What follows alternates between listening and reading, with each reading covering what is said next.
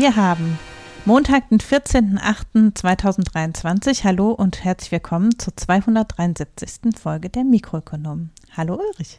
Hallo Hanna. Stopp, stopp, stopp, stopp, stopp. Nein, leider geht es mit der Folge noch nicht los oder zum Glück, denn wir haben eine neue Rubrik, die ich jetzt kurz vorm Urlaub erfunden habe, weil wir eine Podcastaufnahme nicht geschafft haben. Ich aber wollte, dass das Thema grundsätzlich ähm, bei uns im Podcast stattfindet, weil eigentlich sollte es in die Foreign Times rein. Das machen wir dann nach meinem Urlaub und äh, vorweg jetzt die neue Rubrik Eine Frage, eine Antwort. Und ich habe Anna Arijanjan gefragt, was ist los in Nagorny-Karabach? Hi Marco. Ja, du fragst, was gerade in Bergkarabach passiert. Da passiert gerade Folgendes. Es findet in Bergkarabach ein Völkermord statt. Um genauer zu sein, ein zweiter Völkermord an den Armeniern. Und das sagt nicht nur die armenische Bevölkerung dort, sondern das sagen zum Beispiel Experten wie der ehemalige Chefankläger des Internationalen Strafgerichtshofs, der diese ganze Sache, die dort passiert, beobachtet und auch anhand der Kriterien, mit denen er ja professionell über viele, viele Jahre gearbeitet hat, bewertet. Und er sagt, das, was dort vor sich geht, nämlich eine von Aserbaidschan auferlegte Blockade der armenischen Bevölkerung Bergkarabachs, erfüllt im Grunde alle Kriterien für einen Völkermord. Und das wäre eben nicht der erste Völkermord an den Armeniern, wie die meisten wahrscheinlich wissen. Aber ja, der Reihe nach. Also seit nunmehr acht Monaten stehen die armenischen Menschen in Bergkarabach und das sind 99 Prozent der dortigen Bevölkerung unter einer Blockade, und zwar unter einer Blockade des aserbaidschanischen Regimes. Dieses hat Mitte Dezember 2022 den Lachin-Korridor, das ist quasi die einzige Route von und nach Bergkarabach, blockiert. Und seitdem kommen da keine Menschen aus Bergkarabach raus, keine nach Bergkarabach rein. Innerhalb der letzten acht Monate gab es einige wenige Ausnahmen, die man wirklich an einer Hand abzählen konnte. Und das alles war auch nur initiiert durch die internationale Hilfsorganisation vom Roten Kreuz, die dafür gesorgt hat, dass in den letzten acht Monaten wenigstens medizinische Güter, Medikamente, aber auch Krankentransporte durch durften. Aber selbst in den letzten zwei bis drei Wochen ist auch das eingestellt worden. Also das aserbaidschanische Regime hat tatsächlich eine totale Blockade verhängt. Jetzt darf nicht mal mehr das internationale Rote Kreuz den Menschen dort helfen, Hilfslieferungen leisten und auch die dort an den Grenzen eingesetzten russischen Friedenstruppen, wie sie genannt werden, also russisches Militär, das eigentlich per Vertrag dafür sorgen muss, dass ja die Lage dort zwischen Armenien und Aserbaidschan nicht eskaliert. Auch die können, dürfen, wollen offensichtlich nicht, ja, nicht interagieren und auch nichts tun, wollen die Lage auch nicht eskalieren, weil Russland und Aserbaidschan eigentlich sehr gut zusammenarbeiten. Und somit entsteht gerade eine absolut lebensgefährliche Situation für die 120.000 Armenierinnen und Armenier, die in Bergkarabach wohnen. Bergkarabach ist eine Region im Südkaukasus, die völkerrechtlich umstritten ist. Es heißt immer, dass diese Region völkerrechtlich zu Aserbaidschan gehört, aber ganz völkerrechtlich geklärt. Abschließend ist es nicht. Aus diesem Grund soll eigentlich eine internationale Kommission dafür sorgen, dass dieser Status endlich mal geklärt wird und eine Antwort darauf gefunden wird. Aber seit nunmehr über 30 Jahren gibt es keine abschließende Antwort darauf. Für die armenischen Menschen wiederum ist diese Sache ganz klar. Sie sind überzeugt davon, dass Bergkarabach oder auch Arzach, wie diese Region genannt wird, durch und durch armenisch ist, weil seit Jahrhunderten, wenn nicht gar seit Jahrtausenden Jahren dort armenische Menschen leben und lebten und eigentlich immer die Mehrheit in dieser Region ausgemacht haben und diese Region durch und durch geprägt haben, kulturell, per Architektur, per Sprache. Und jetzt ist es so, dass äh, Aserbaidschan wirklich Fakten schaffen will und die internationale Gemeinschaft ja eher so ein zahnloser Tiger ist und da nicht wirklich eingreifen kann oder will, warum auch immer. Und Aserbaidschan möchte im Grunde tatsächlich die Region Bergkarabach voll, vollständig unter die eigene Kontrolle bringen. Und wenn das bedeutet, dass Bergkarabach ethnisch von der armenischen Bevölkerung gesäubert werden muss. Und das ist tatsächlich das Ziel Aserbaidschans. Ja, jetzt habe ich ganz, ganz viel erzählt und es sieht momentan wirklich sehr, sehr schlimm aus. Es gab in den letzten Tagen den ersten offiziell registrierten Hungertoten in Bergkarabach, also dessen Körper, und er wurde nur 40 Jahre alt, der Mann, dessen Körper hat diesen Stress und diesen Hunger nicht mehr mitgemacht. Er starb an Unterernährung, an Mangelernährung. Letztlich kann man wirklich sagen, er ist verhungert, um es mal so drastisch zu sagen. Und es gab immer wieder Berichte von Müttern, oder Schwangeren, die ihre Babys im Bauch verloren haben. Also es gibt eine erschreckende Anzahl an Fehl- und Totgeburten. Die Statistik ist total in die Höhe gegangen seit Beginn der der Blockade, weil die Menschen mangelernährt sind und weil sie mit diesem ganzen Stress natürlich auch irgendwann körperlich nicht mehr klarkommen. Und am allerersten trifft es natürlich die Schwächsten der Gesellschaft. Es sind Alte, es sind Kranke, es sind Menschen mit Behinderungen, es sind Schwangere, es sind Kinder, die am ehesten darunter zu leiden haben und die schlimmsten Folgen sozusagen am eigenen Leib zu spüren bekommen. Zusätzlich zum Hunger gibt es ja noch ganz, ganz vielen anderen Mangel in Bergkarabach. Aserbaidschans Blockade führt nämlich auch dazu, dass es keinen Treibstoff mehr in dem Land gibt. Das heißt, die Menschen können ihre Autos nicht mehr nutzen und weite Wege können sie mit dem Auto und auch nicht mit dem, mit dem Motorrad machen, sondern müssen, wenn dann, alles zu Fuß machen. Und das sind Kilometer über Kilometer, die dann teilweise Dorfbewohner bis ins nächste Dorf zurücklegen müssen um dann stundenlang für ein Laib Brot anzustehen oder für lebensnotwendige Medizin, die sie dann aber aufgrund des Mangels doch nicht bekommen, wenn sie richtig viel Pech haben. Ja, also Benzin ist nicht mehr da, Essen ist nicht mehr da, es gibt keine Babynahrung mehr, es gibt keine Hygieneartikel mehr, es gibt keine Windeln mehr, es gibt keine Medizin mehr, auch für chronisch Kranke nicht mehr. Also es gibt äh, ganz, ganz viele Diabetiker in Bergkarabach, die kein Insulin mehr bekommen, was auch wirklich super gefährlich ist gerade. Es gibt kein Wasser mehr, die Wasservorräte gehen zur Neige. Es gibt immer mal wieder keinen Strom, weil Strom gespart werden muss. Ja, also man kann wirklich sagen, Aserbaidschan legt es komplett darauf an, die Lebensumstände der Armenier in Bergkarabach so unerträglich zu machen, dass sie daran zugrunde gehen. Und das das sagen eben auch Experten, ist per Definition einfach ein Genozid. Und jetzt geht es los mit Hanna und Ulrich in der regulären Folge. Bis bald. Tschüss. Wir haben uns überlegt, die Sommerpause beginnt gar nicht am 12.8., sondern erst am 14.8. Mhm. In der Hoffnung, dass Marco das morgen noch blitzschnell schneidet. Ja, aber wir wollen tatsächlich Sommerpause machen nach dieser Sendung. Also wir hören uns dann vermutlich erst Anfang September wieder. Wir haben jetzt eine Bonus-Episode eingeschoben und werden dann Sommerpause machen, solange Marco im Urlaub ist, also ab übermorgen. Trotzdem bleibt natürlich an Vorrede. Wir haben zwei Podcasts und zwei Newsletter. Der Foreign Times Podcast hat den Newsletter Auslandsbericht und der Mikroökonom Podcast hat den Newsletter Mikro News, in dem in letzter Zeit auch wieder äh, ab und zu Artikel erscheinen. Beide Podcasts und beide Newsletter werden bislang finanziert durch Spenden, Premium-Abos und Daueraufträge. Wir wollen uns dafür herzlich bedanken und hoffen, dass ihr uns weiterhin in großer Zahl unterstützt. Ihr könnt selbstverständlich auch mit uns auf sozialen Medien und per Mail oder in unserem Blog diskutieren und wir freuen uns über Lob, Kritik und Hinweise. Zu den letzten Folgen gab es auch jeweils Kommentare. Da freuen wir uns sehr. Ihr findet uns den Marco auf Twitter und uns alle auf Mastodon. Wir haben mit dem Podcast auf der Instanz podcast.social einen Account und auch auf Reddit, beides at Mikroökonom. Und persönlich sind wir zu finden unter 700sachen.ruhr.social, at laubbläser.ruhr.social und eckert.ruhr.social und Marco unter mh120480 at mastodon.social. Wir sprechen heute über alles, scheint mir. Ja, ich habe nichts. Ich traue mich jetzt nicht mehr, nachdem es die Lindner-Spezialfolge gab. Brauchen wir da nichts mehr eintragen, weil sonst führt das zu einer Spezialfolge. also Christian Lindner war die letzte Woche auch erstaunlich ruhig. Meinst du, das, das war die Reaktion? Hm. ja, okay, aber. Dann machen wir eine Folge über Eiwanger. Himmel.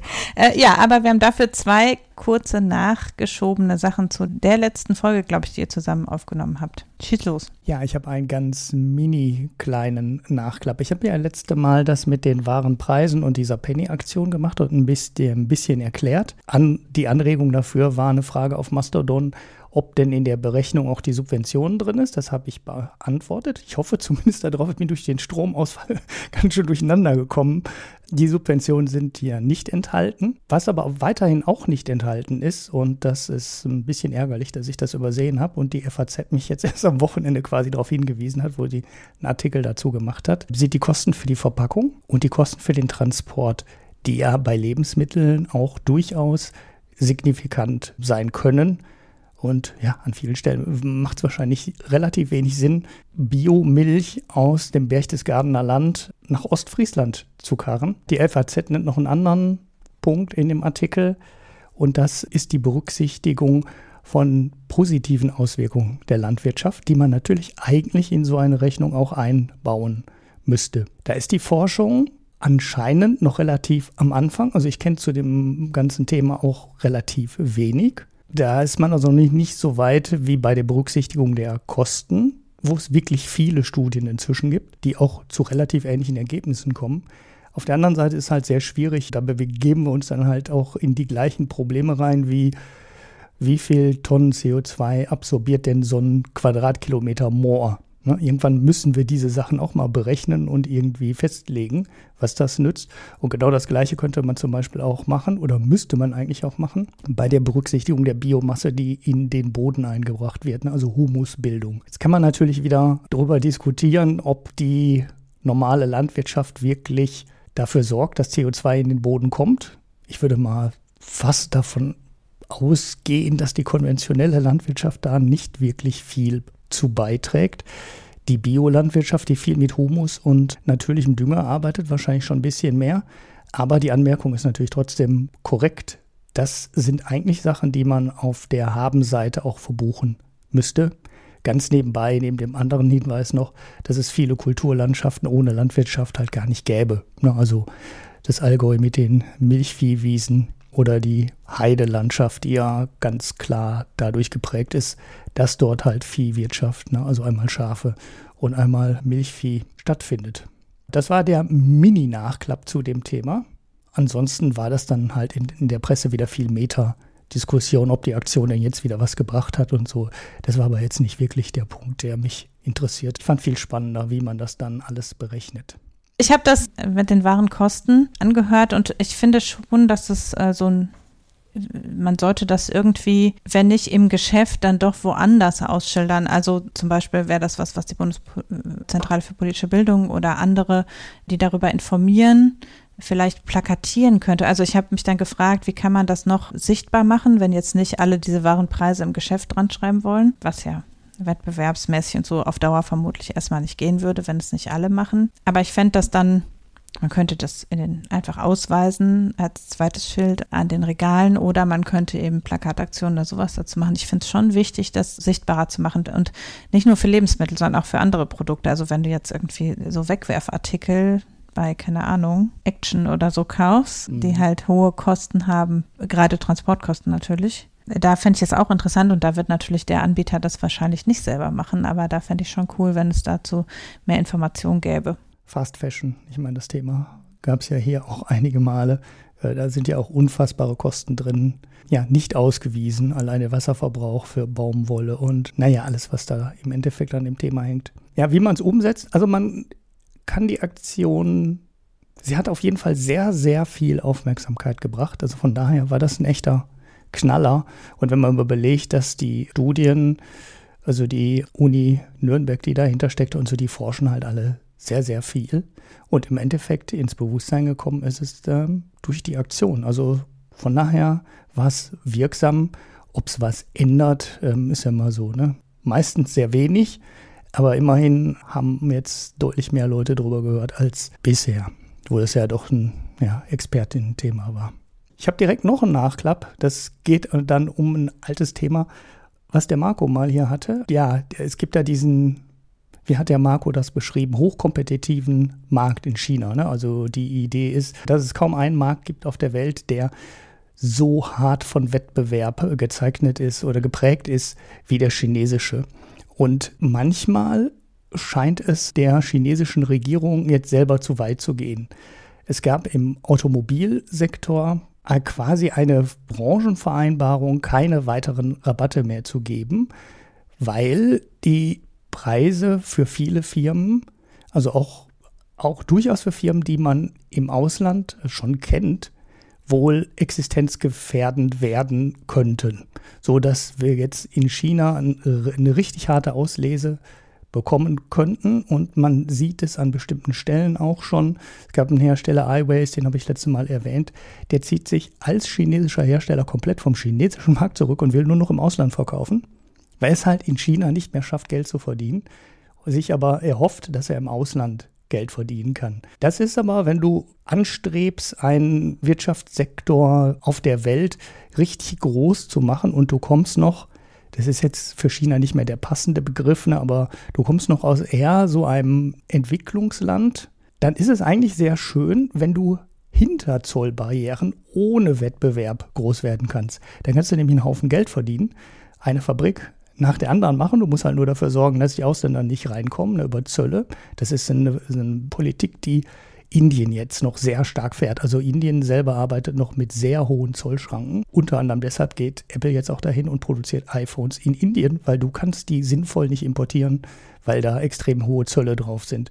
Viele Automobilfirmen gehen dahin, fangen dort an zu produzieren, genau aus dem gleichen Grund, es gibt super hohe Zölle. Das führt dann, Ökonomen können das immer sehr schön beschreiben, dazu, dass du hinter diesen Zollgrenzen zu hohe Preise bezahlst. Diese zu hohen Preise sind auch schlecht für die Bevölkerung, die sind aber gut für die Industrie, die du dahinter aufbauen willst, weil die können wachsen ohne viel Wettbewerb, die können sich Marge einstecken, die können stärker werden. Das ist jetzt genau der Aspekt, wo der Ökonom sagen wird, nein, das passiert natürlich nicht, weil die ruhen sich dann aus, wenn kein Wettbewerb da ist. Es zeigt sich aber in China und meiner Meinung nach wird die, die Nummer in Indien genauso ausgehen dass man das sehr wohl steuern kann und dass man seine eigene Industrie so 10, 15, 20 Jahre ruhiges, angenehmes Wachstum quasi sichert und die dann erst auf den Weltmarkt so nach und nach loslässt.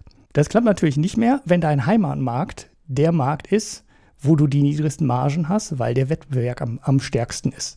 Also hat die chinesische Regierung versucht, die Rabatte einzuschränken. Das hat ungefähr gar nicht funktioniert. Also man hat sich darauf geeinigt, die Hersteller haben irgendwas unterschrieben, aber irgendwie hat sich keiner dran geeinigt. Irgendein chinesischer Hersteller hat danach relativ zeitnah Preise wieder gesenkt.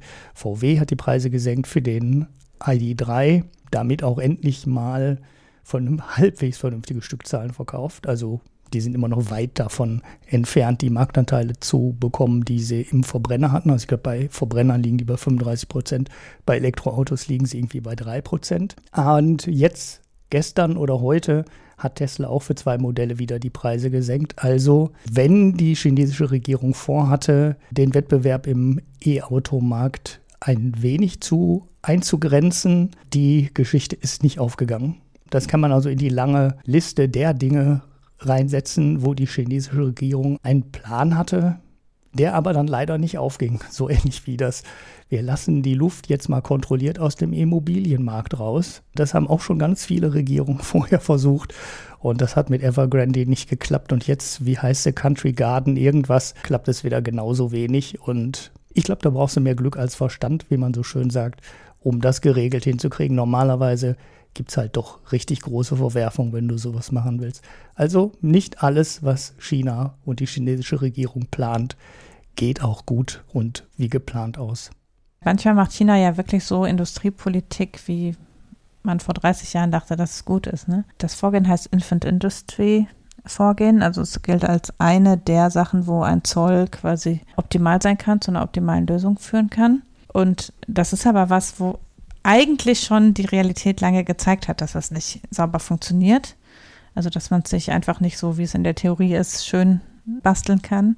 Aber relativ oft habe ich den Eindruck, macht China so sehr traditionelle Industriepolitik letztlich und landet damit dann auch, wie die Empirie schon länger gezeigt hat, auf der Nase. Aber ja, das ist, was auch viele der heutigen Industrieländer versucht haben, was, worauf der europäische Binnenmarkt am Ende auch ausgerichtet war und was sich eigentlich für viele Unternehmen schon lange nicht gelohnt hat oder was eben am Anfang, als der Markt noch sehr einfach strukturiert war, es sehr wenige Produkte gab, die überhaupt gehandelt wurden, da funktionierte das wahrscheinlich. Ja, und es ist halt, also ich glaube, dass das, das große Problem immer an so einer Förderung oder dann jetzt Dämpfung einer Industrie. Du kriegst halt diesen Boom-Bust-Cycle, den mhm. der Kapitalismus auch immer hat oder auch die Marktwirtschaft immer hat.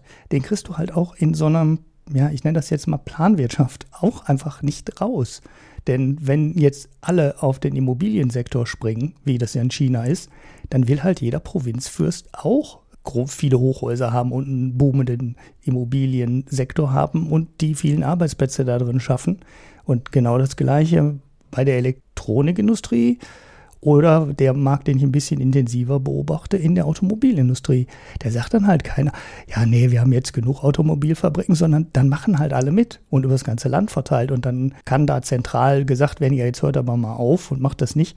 Aber die dürfen ja in den Provinzen auch selber Geld investieren und Geld in die Hand nehmen und Industrien fördern. Und dann machen die halt alle mit und irgendwann hast du wahrscheinlich genau das Gleiche, ja, was du halt hast in so einem Boom. Irgendwann hast du Überkapazitäten. Und die scheint man jetzt in China ja auch zu haben im Automobilsektor. Also im Immobiliensektor haben wir es ganz klar. Die haben halt viel zu viel gebaut. Und in der Automobilindustrie oder bei den E-Autos ist wahrscheinlich exakt das Gleiche passiert. Die haben Kapazitäten aufgebaut ohne Ende und jetzt müssen die alle ihre Fabriken vollkriegen ja, und ausgelastet bekommen. Und deshalb gibt es eine Rabattaktion nach der anderen. Ich glaube, dass es sogar schlimmer ist, weil du ja gleichzeitig kontrollierte Bedingungen hast, was Kreditzugang, was andere Sachen anbelangt und dadurch irgendwie letztlich kann die Regulierung nie hinter der Marktentwicklung hinterher. Und dann passt halt der regulierte Teil der Wirtschaft nicht zu dem, was sich äh, quasi daneben an marktwirtschaftlicher Nebenwirtschaft sozusagen entwickelt. Würde man jetzt gar nicht regulieren, wäre es vielleicht, dann hätte es sich schon über schlechte Absatzzahlen oder so der Kreditzulauf reduziert. Aber das ist ja immer so, du hast einen stark regulierten Finanzmarkt. Du hast ähm, de demgegenüber dann aber einen nicht so stark regulierten Realmarkt und das passt halt dann nicht zusammen. Zusätzlich wird der Wechselkurs irgendwie beliebig festgeschrieben und ne, also manche Sachen sind sehr reguliert oder werden zumindest nicht transparent gemacht, dass es da eine Schattenentwicklung gibt. Und das ist ja nie, also gerade in einem großen Markt wie China ist es halt nie möglich, das so fein nachzusteuern in der Regulierung. Und deshalb glaube ich, am Ende ist es sogar schwieriger, ein ausgewogene, ausgewogenes Angebot zu produzieren, als es wäre, wenn man einfach alles unreguliert hätte. Ja, das kann gut sein. Guter Punkt. Zwei Nachklaps können wir heute machen, weil der Marco mag das ja nicht. Weil der kann sich heute nicht wehren. Der kann das jetzt nur rausschneiden. ich schicke, da macht er gleich direkt einen Trö zu auf Mastodon. Dann wisst ihr, wenn der Marco die Themen rausgeschnitten hat. okay. Ja. Also wir haben unsere Themen heute so schlau angeordnet, dass ich jetzt direkt wieder weitermachen kann. Ähm, hm. Okay. Also mein erstes größeres Thema. Ich hatte mir das schon mal fast schon für die letzte Folge angeguckt, aber bin dann da nicht mehr zugekommen, das mal richtig zusammenzuschreiben. Es geht um den hat das Ding eigentlich einen schönen Namen bekommen? Nee, ne? Wenn es noch kein Gesetz ist, bekommt das keinen schönen Namen. Ne? So ein besserer Strompreisdeckel oder so. Es geht um ein Gutachten des Wissenschaftlichen Beirats des Bundesministeriums der Finanzen. Wir wollten nicht über den Minister reden heute, ne? Und den von Robert Habeck vorgeschlagenen Strompreisdeckel für die Industrie. Gehe auf die genauen Bedingungen gar nicht so viele ein. Ich glaube, es waren 12 Cent pro Kilowattstunde, gedeckelt für 80 Prozent des Vorjahresverbrauchs. Aber darum geht es mir gar nicht. Mir geht es eher um die Vorschläge, die der Beirat da formuliert hat. Lindner hat sofort gesagt, er sieht keinen Grund für diesen Deckel, er hält ihn nicht für sinnvoll und dafür gibt es auch kein Geld. Wie immer naja, wie fast immer, haben wir zwar eine Regierung, aber ein Habeck auf der einen Seite und ein Linden auf der anderen Seite und jetzt gibt es Cage-Fight oder so. ich habe die Studie durchgelesen, nicht so lang, sind 14 Seiten oder 13 Seiten, glaube ich, plus ein paar Hinweise. Und ich habe euch mal ein paar interessante Sachen, Fakten rausgesucht und ähm, ja, zähl die jetzt einfach mal auf und dann am Ende kommt noch ein bisschen Meinung von mir und bestimmt dann auch noch von der Hanna. Also der Strompreis in Deutschland liegt im europäischen Mittelfeld. Also der Strompreis für die Industrie, muss man sagen, weil viele Umlagen von privaten Verbrauchern zwar bezahlt werden, aber für Industrie nicht bezahlt werden. Die Spanne der Industriestrompreise ist überraschend gering. Das Mittelfeld ist wirklich richtig breit. Also wenn man sagt, das Mittelfeld liegt irgendwo beim Industriestrompreis von 10 bis 12 Cent pro Kilowattstunde. Dann fallen da locker zwei Drittel der Länder rein. Nach unten, also mit niedrigen Preisen, herausragen nur die Skandinavier und Estland, äh, Dänemark nicht. Und nach oben ragen heraus Griechenland, Irland, naja, Insel, immer doof, und Italien. Zum Vergleich, die USA liegen bei 8 Cent und das ganz große Mittelfeld in Europa liegt so bei 10 bis 12 Cent. Habeck will bei 12 Cent deckeln. Das hätte im letzten Winter ziemlich selten gegriffen. Jetzt im Sommer greift es überhaupt nicht. Der Preis liegt relativ spürbar drunter im Sommer. Im Jahresschnitt könnte es aber schon dafür, dazu führen, dass das im Winter greifen würde. Es ist von der Prognose her aber wahrscheinlich trotzdem ein Deckel, der ziemlich selten greifen wird. Wahrscheinlich nicht so selten wie der Gaspreisdeckel, der ja quasi nie gegriffen hat für die Industrie. Was waren da? 180 Euro für die Kilowattstunde, für die Megawattstunde und wir haben jetzt 50 oder sowas. Der Deckel war wirklich komplett für den Eimer, weil der hat eigentlich nie gegriffen. Der Strompreisdeckel ist ein bisschen näher an dem aktuellen Preis, aber dass der jetzt über das ganze Jahr permanent wirkt, ist auch eher unwahrscheinlich. Außer es ändert sich jetzt irgendwas noch ganz groß an der Versorgung mit Strom. Der Beirat hat ausgerechnet, was auch mal immer wieder ganz interessant ist, da wieder drauf zu schauen, wie hoch der Anteil des CO2-Preises auf den Strom ist. Also Annahme waren in der Berechnung 85 Euro pro Tonne CO2. Ich glaube, da liegen wir im Moment leicht drüber. Ich glaube, wir sind immer noch so über 90, zwischen 90 und 100, ist aber auch egal. In der Ecke liegen wir auf jeden Fall. Dann macht der CO2-Preis 4,25 Cent bei Strom aus Gas aus, bei Strom aus Steinkohle fast 8 Cent pro Kilowatt. Nochmal zur Erinnerung, Industriestrompreis 10 bis 12 Cent im Durchschnitt des ersten halben Jahres. Das heißt, das ist natürlich schon ein sehr entscheidender Faktor. Bei Gas ist es äh, ja äh, gut ein Drittel und bei Steinkohle ja kommt verdoppelt, ja verdoppelt nicht ganz, aber kommt halt auch richtig viel obendrauf auf den Preis. Natürlich sind Kohle und Gas nicht immer an, also beeinflussen den Preis nicht permanent, aber halt schon häufig genug. Vor allem im Winter wird es einen richtig relevanten Einfluss haben der CO2-Preis wird aller Voraussicht nach weiter steigen, weil die Zertifikate ja jedes Jahr weniger werden, die zugeteilt werden. Das heißt, dieser CO2-Preisteil wird noch relevanter werden in Zukunft. Das kann gut sein, dass wir bald Preise haben, die zu 40, 50 Prozent aus dem CO2-Preis bestehen. Also Industriestrompreise haben, die zu 40, 50 Prozent aus dem CO2-Preis bestehen. Für diesen CO2-Preis gibt es allerdings, das hat man bei der Einführung beachtet, also man hatte ja mehrere Dinge gemacht. Am Anfang wurden ja sehr viele Zertifikate kostenfrei verteilt, dann musste man die also gar nicht kaufen, sondern es gab die umsonst. In der Luftfahrtbranche ist es heute noch so, in manchen energieintensiven Branchen könnte es durchaus auch noch so sein, das haben wir aber nicht mehr nachgeguckt, weil da wurde die kostenlose Zuteilung von Zertifikaten als erstes runtergefahren.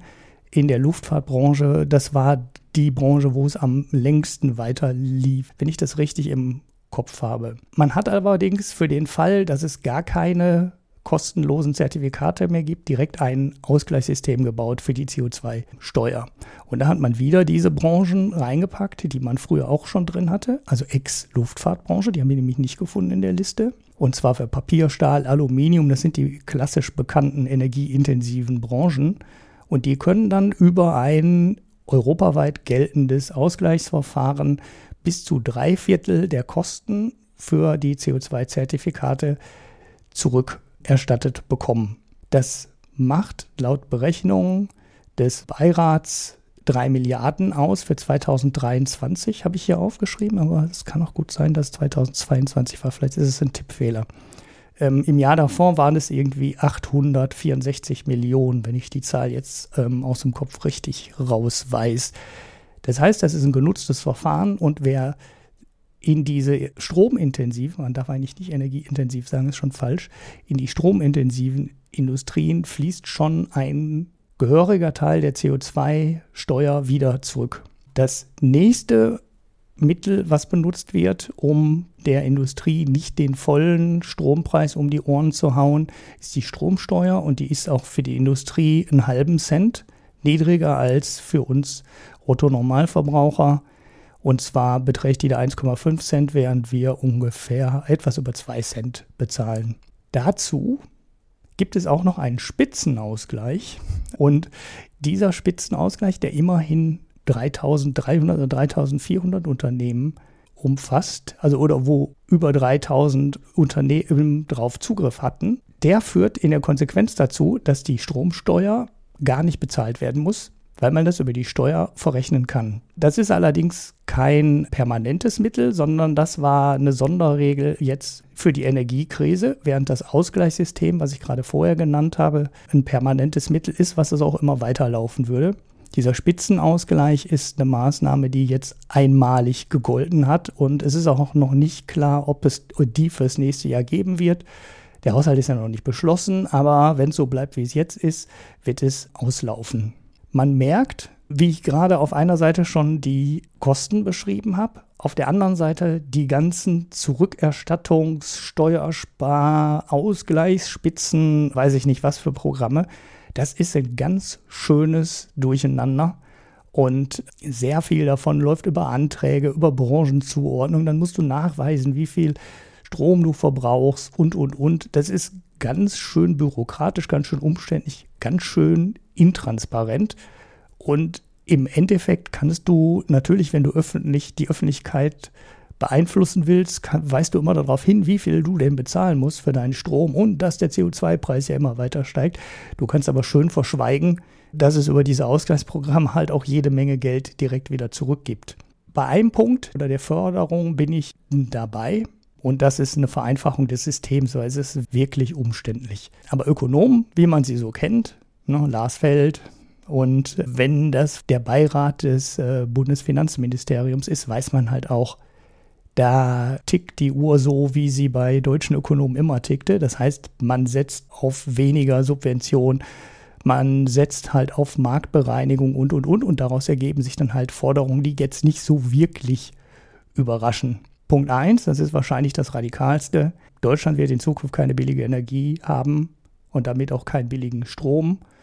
Und daher macht es keinen Sinn, jetzt dauerhaft den Strom zu subventionieren. Und wenn man energieintensiv ist und in der Branche kein besonderes Know-how vonnöten ist, wird die sich in Deutschland sowieso nicht halten. Es gibt Stellen auf dem Planeten, wo der Strom halt billiger ist, weil da mehr Sonne scheint oder weil da mehr Wind weht und dorthin wird dann die Industrie auch irgendwann wandern. Ja, Ökonomen sagen dann das Übliche, investiert lieber in Fortbildung, investiert lieber darin, die Fachkräfte frei zu bekommen und umzuschulen, damit sie für andere in anderen Branchen arbeiten können. Ne, lieber Strukturwandel begleiten, als dauerhaft Subventionen zu bezahlen. Habeck hat dann noch einen Punkt dazugebracht und sagt, dass von den energieintensiven Branchen auch sehr viele nicht energieintensive Branchen profitieren würden. Das halten die Ökonomen für gewagt. Steht so wörtlich in dem Gutachten drin. Ich lasse es einfach mal so stehen. Der dritte Punkt, der in dem Gutachten steht, ist, habe ich gerade schon angeschnitten, kurz CO2-Preis wird wichtiger. Der von der EU aus vorgesehene Ausgleichsmechanismus existiert und daran sollte man sich halten und der ist ausreichend. Man sollte also nicht darüber hinausgehen und dann irgendwelche, also nationalen Alleingang machen und sich dann mit Europa, naja, in Airquotes, anlegen und irgendwelche Maßnahmen beschließen, die dann am Ende kassiert werden. Frankreich hat sowas gemacht, ist dann am Ende auch damit durchgekommen mit dem Deckel auf den Industriestrompreis, musste da aber auch massiv dran rumdrehen und ja, die Ökonomen meinen, lohnt sich nicht der Aufwand, der Ausgleichsmechanismus ist da, da sind letztes Jahr drei Milliarden rübergelaufen. Das muss ausreichen. Der vierte Punkt, den Stromsteuerausgleich, also es war dieser Spitzenausgleich, wie der Fachbegriff dafür ist, den sollte man ganz abschaffen. Das ist dieses sehr breit angelegte Teil 0,5 Cent auf die Stromsteuer und dann dazu noch die Steuergutschrift, die dann dazu führte, dass viele Unternehmen gar keine Stromsteuer bezahlt haben, sollte man komplett abschaffen. Sprich, auch nicht nur den Stromsteuerausgleich, sondern die Stromsteuer abschaffen. Und zwar für alle. Also nicht nur für Unternehmen, sondern auch für Private. Das wäre dann für die Privaten quasi so ein Klimageld was ja immer noch nicht so richtig in die Puschen gekommen ist und ja, man sucht immer noch einen Weg, um diese Pro-Kopf-Prämie, die ja eigentlich äh, in dem Koalitionsvertrag steht, auch abwickeln kann, sodass man allen Bürgern die Einnahmen aus, dem, aus der CO2-Steuer und dem CO2-Emissionshandel pro Kopf wieder zurücküberweisen kann. Bei der 4, na, also bei der Abschaffung der Stromsteuer, wäre ich, wär ich na, quasi sofort dabei. Na, ich denke, wenn der CO2-Preis stark genug steigt, und danach sieht es ja aus, wir haben ja hier vor vier, fünf Jahren auch noch darüber gejammert, dass dieser ganze Mechanismus nicht funktioniert, weil der CO2-Preis bei 5 Euro pro Tonne lag. Und jetzt sind wir aber halt bei 80, 90, 100. Das heißt, das Ding wirkt und dann kann man die Stromsteuer eigentlich auch abschaffen.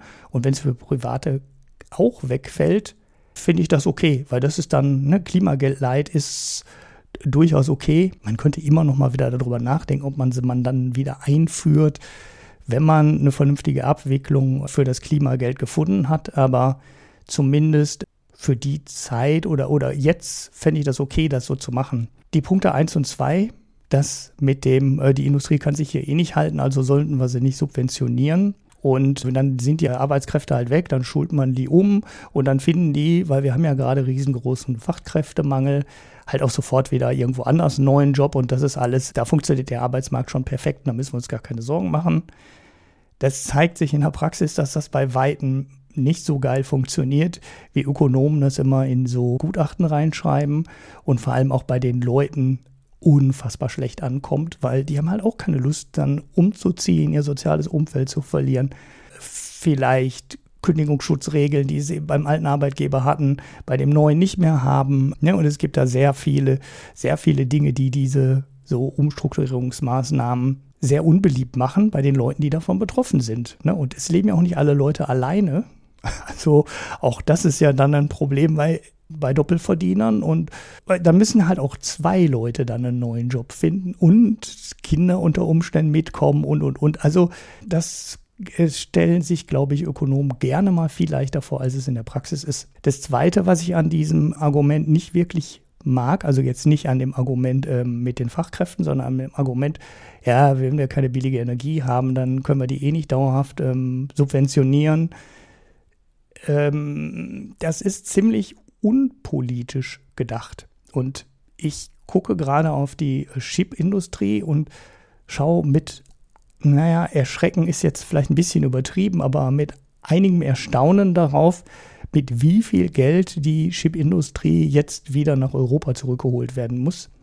Und ich möchte eigentlich nicht, dass wir so eine Geschichte nochmal machen müssen, wenn wir jetzt die energieintensiven oder stromintensiven Branchen in Deutschland oder in Europa alle verlieren, und dann stellt man irgendwann in zehn Jahren fest, jetzt kaufen wir ja den ganzen Stahl in China und Indien. Und oh, wir haben ja äh, gar kein Glas mehr. Das kommt ja auch noch alles aus dem Ausland. Und dann stellt man auf einmal fest, okay, jetzt können wir wieder ein paar Chips bei Intel kaufen und ein paar bei Infineon kaufen. Aber jetzt fehlen uns ja ganz andere Sachen. Und wir haben uns an einer anderen Stelle wieder total abhängig gemacht vom Ausland oder vom außereuropäischen Ausland, müsste man ja eigentlich genauer sagen und holt die dann wieder mit riesigen Geldbeträgen zurück. Ein bisschen an den Gutachten stört mich auch, dass die Ökonomen eigentlich davon ausgehen, dass dauerhafte Subventionen nicht sinnvoll sind. Da muss man natürlich zustimmen, das stimmt ja auch. Man kann Branchen nicht Ewigkeiten durchsubventionieren, wenn es nicht nur um Spitzenausgleich geht. Aber Habeck will, glaube ich, auch nicht dauerhaft den Strompreis deckeln, sondern er schlägt eigentlich eine Obergrenze vor, das habe ich ja vorhin auch schon gesagt, die eigentlich nicht greifen sollte oder halt nur sehr selten greift und bei einer Normalisierung der Energiemärkte und der Strommärkte eigentlich nicht permanent greifen sollte, sondern ich interpretiere das eher als so eine Art Versicherung gegen explodierende Strompreise und nicht als dauerhafte Subventionierung. Und das finde ich ein bisschen ein Strohmann-Argument zu sagen, da würde die Industrie jetzt dauerhaft subventioniert. Klar, da sind Berechnungen drin, die sagen, ja, es geht halt schon um signifikante Summen Geld, aber ähm, ja, äh, da ist halt viel Simulation drin und eigentlich sollten die Strom- und Energiepreise eher weiter zurückkommen, als nochmal äh, so Megapeaks drohen wie nach dem Angriffskrieg gegen die Ukraine wenn ich jetzt eine äh, Diskussionsrunde machen würde mit den Ökonomen, die das geschrieben haben, die würden natürlich sagen, ja, nee, Subvention, die einmal eingeführt wird, die wird nie wieder abgeschafft und sowas wie temporäre Subvention, die gibt es gar nicht. Das ist genauso wie Steuern, einmal eingeführt, bleibt die immer da. Und eine Subvention, die einmal eingeführt ist, bleibt auch immer da. Ja, da ist was dran an dem Argument, aber wie gesagt, die 12 Cent pro Kilowattstunde, ich glaube, da droht nicht, dass da jedes Jahr fette Milliardensummen über den Tisch laufen müssen. Ja, ich frage mich, also Habeck sagt ja auch, oder das, was wir eigentlich unterstellen, was passiert, ist, dass wir die Zeit überbrücken müssen, bis das Wasserstoffnetz so weit ist, dass man aus Wasserstoff nennenswerte Energie gewinnen kann. Also das Zukunftsmodell für energieintensive Industrien ist ja relativ klar eine Umstellung auf Wasserstoff. Mhm. Und da ist natürlich, kann man sagen, ja, wir brauchen jetzt eine Brücke sozusagen, bis wir Wasserstoff importieren können, bis wir nur noch Stromanlagen haben, die mit Wasserstoff betrieben werden können, also Gaskraftwerke, die wasserstofffähig sind. Oder bis sogar die energieintensiven Unternehmen selber Wasserstoff produzieren, indem sie Windparks oder große Solarkraftwerke kaufen und bei Spitzenproduktion das in Wasserstoff packen und das dann später verbrauchen. Viele große Industrieunternehmen produzieren ja auch bisher ihren Strom weitgehend selbst und hatten jetzt eine Kostenexplosion wegen Gaspreisen. Und wenn die sozusagen eine Anpassung machen auf Wasserstoffproduktion, besteht ja durchaus auch die Möglichkeit, dann zumindest Stromspitzen in Wasserstoff zu packen. Das ist ja äh, der Wunsch und natürlich Wasserstoff zu produzieren in der Sahara, in Südamerika und offshore, um eben da, wo der Strom günstig ist, das zu speichern und dann äh, hier verbrauchen zu können. Und es gibt ja die ein oder andere Probeanlage, das ist noch lange nicht so weit. Also die Chemieindustrie, glaube ich, ähm, setzt sich dafür ein und auch ThyssenKrupp ist sicher dabei, daran zumindest zu arbeiten, wasserstofffähig zu werden. Aber das sind halt mindestens zehn Jahre Entwicklung, die dann noch gemacht werden müssen. Das ist das eine, sodass eigentlich schon klar ist, zu welchem Zeitpunkt man das wieder zurückfahren würde oder über welche Spanne man da äh, subventionieren würde, ist, glaube ich, klar eigentlich. Und dann ist die Frage, ist der ökonomische Anreiz, also ist der, die Preis, der Preisdeckel so, dass der Anreiz nicht mehr existiert, in Richtung Wasserstoff zu gehen und einfach zu sagen, nö, ist egal, wenn der Strompreis teuer ist, dann kriegen wir es ja vom Staat. Sehe ich nicht, weil, wie gesagt, die Unternehmen könnten in dem Bereich selber investieren und dann so deutlich drunter liegen, dass sich die Subvention nicht lohnt der Preis ist so hoch, dass bestimmt mit Eigenerzeugung oder Direktwasserstoffverbrauch man drunter liegen könnte. Auch wenn man eben die Subvention nimmt. Das äh, Argument mit den Fachkräften teile ich völlig. Ich denke, dass es illusorisch ist zu glauben, dass wir Menschen, die vor Ort als Fachkräfte arbeiten, einfach so verpflanzen können in andere Branchen. Und was noch dazu kommt, das hast du ja auch gesagt, eben mit der Chipindustrie. Und das ist was, was Habeck relativ klar, glaube ich, hat ist, dass wir da strategische Industriepolitik betreiben. Das hat am Ende nichts mit ökonomischen Argumenten zu tun. Natürlich wäre es ökonomisch zu sagen, der Stahl wird in Gegenden produziert, die Energie en masse haben und das Glas. Aber man muss sich angucken, was das für Regionen sind. Ob wir jetzt uns darauf verlassen wollen, dass in Subsahara-Afrika zukünftig unsere ganze Industrie hinwandert. Also einerseits muss man dann viel investieren, um da, also es wird schon schwierig genug, aus solchen Regionen Wasserstoff zu importieren. Die energieintensive Produktion da anzusiedeln, würde ja auch bedeuten, dass man dort Fachkräfte hat. Und das sehe ich halt auch nicht. Klar, China kann natürlich viele der Industrieprodukte auch produzieren, Glas und Stahl und sowas. Dann muss man aber das, den Stahl und das Glas und alles verschiffen und wenn Öl, der CO2-Preis entfällt ja auch auf den Ölpreis und damit werden auch die Verschiffungskosten teurer werden und dann geht das Ganze schon nicht mehr so leicht auf, weil letztlich ist sowieso an schweren Industriegütern der Transport schon ein Teil der Kosten, der jetzt schon erheblich was ausmacht. Und wenn da im besten Fall ja ein CO2-Importzoll darauf aufgeschlagen wird, auf die transportierten Güter, was die EU ja ganz klar plant, den CO2-Preis eben auch als Importzoll zu erheben, dann wird sich das auch auswirken. So einfach ist die Rechnung halt dann doch nicht. Und wie gesagt, allein schon, wenn man anguckt, wollen wir uns weiter von China abhängig machen oder nicht, weil China das einzige Land ist, was gleichzeitig Zugriff auf genug Fläche hat, um kostengünstig Energie zu produzieren und die Fachkräfte, um das auch schnell umzusetzen, dann denke ich, ist es eine industriepolitisch richtige Entscheidung, das so nicht zu machen. Und es wird trotzdem dazu führen, dass wir diese Industrien natürlich verringern. Also wir werden nicht in gleichem Umfang, also das ist ja jetzt schon so. Wir produzieren jetzt schon hauptsächlich Spezialstahl und äh, solche Sachen und die großen Mengen Stahl kommen schon lange nicht mehr aus Deutschland, weil wir hier hohe Löhne haben und weil wir auch jetzt schon sehr hohe Energiekosten hatten im Verhältnis zu anderen Ländern. Aber man möchte vielleicht die Fertigkeit nicht gänzlich verlieren. Man möchte die kleinteilige Fertigung hier haben, also Sonderanfertigung, Spezialstahle und sowas machen wir weiter. Und das will man vielleicht auch halten. Die goldene Ära der Stahlproduktion in Deutschland ist ja eh vorbei und das gleiche gilt auch für Glas und andere Sachen, dass sowieso die industriell austauschbaren Produkte schon lange nicht mehr aus Deutschland, auch nicht aus Europa kommen. Und das, was wir hier produzieren, sind eben durchaus Sachen, die auch bestimmte Fachkräfte benötigen, auf die vielleicht Patente liegen, die in kleinen Mengen produziert werden, sodass sie eben relativ zeitnah geliefert werden können und sowas. Da haben wir ja schon eine ganz klassische Deindustrialisierung, die eh schon im Gange ist. Und natürlich möchte man dann vielleicht diese Fertigkeiten nicht verlieren. Und ein anderes Beispiel neben Intel ist ja die Rüstungsindustrie. Man ist in der Rüstungsindustrie den Weg gegangen zu sagen, wir brauchen hier eine Rüstungsindustrie, wir nehmen halt nicht genug ab. Und dann ist man den Weg gegangen, eben sich von fragwürdigen Ländern abhängig zu machen, indem man liefert, nach so, in, hauptsächlich in arabische Staaten.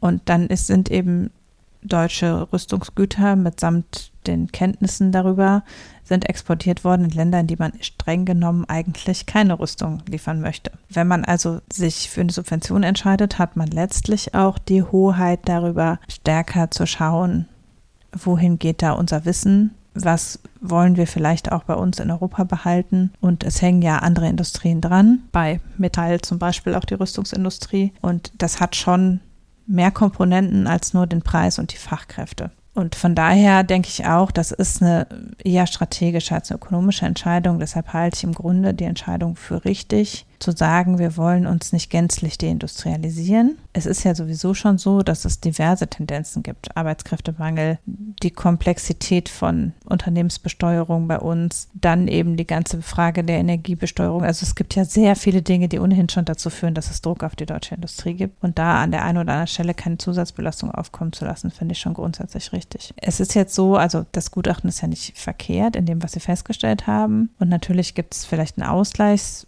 Bedarf. Ich weiß nicht, ob Stromsteuer, also das Problem ist ja, durch die Schuldenbremse fällt es ja total schwer, irgendwelche Steuern abzuschaffen, weil der CO2-Preis fließt zwar im Moment in den Klima- und Transformationsfonds, das heißt, dadurch hat die Regierung schon außerhaushalterische Einnahmen. Die Stromsteuer fließt aber direkt in den Haushalt. Mhm. Das heißt, alles, jede Steuer, die wir jetzt abschaffen, weil sie zu kompliziert ist, genauso wie jede Subvention, die wir hinzunehmen, schmälern die Haushaltseinnahmen. Und letztlich ist es so, wenn wir Stromsteuern einnehmen und Subventionen zahlen, dann fließt die Stromsteuer in den Haushalt und die Subvention wird aus dem Klima- und Transformationsfonds bezahlt. Ich glaube deshalb, dass Christian Lindner das Gutachten nicht so gut finden wird. wir haben genug Dinge, die sowieso direkt, also der Klimatransformationsfonds ist ja ein riesiger Schattenhaushalt. Mhm. Und alles, was an Ausgaben quasi darüber gemacht werden kann, anstatt über den Haushalt zu laufen, ist was, was prinzipiell einen Seitenarm zur Schuldenbremse bietet auch. Und damit insgesamt für die Regierung die, die Spielräume erweitert. Ob man das jetzt gut oder schlecht findet und nicht sagt, macht euch mal ehrlich und fahrt einfach alles durch den Haushalt, vergesst die Schuldenbremse, kann man sagen, würde aber eine Grundgesetzänderung bedeuten. Entsprechend sind die Spielräume, Steuern abzuschaffen, gering. Umgekehrt da haben wir ja in den letzten Folgen hinlänglich drüber gesprochen, dass man einfach ein paar klimaschädliche Subventionen mal abschaffen könnte und sich daraus mehr Spielräume schaffen könnte. Aber kurzfristig brauchen wir, glaube ich, jede Steuer, die wir haben. Du hast gerade auch noch einen Punkt genannt oder angesprochen, den ich vergessen habe. Das ist die Border Adjustment Tax, ne? also mm. der Ausgleichsmechanismus für energieintensive Produkte an den EU-Grenzen. Den fordern die Ökonomen natürlich auch in den ja. Gutachten. Ist auch sehr nachvollziehbar und auch sehr wichtig. Wir haben hier auch schon sehr früh, sehr früh, aber relativ früh über das Thema gesprochen und auch die Wichtigkeit betont.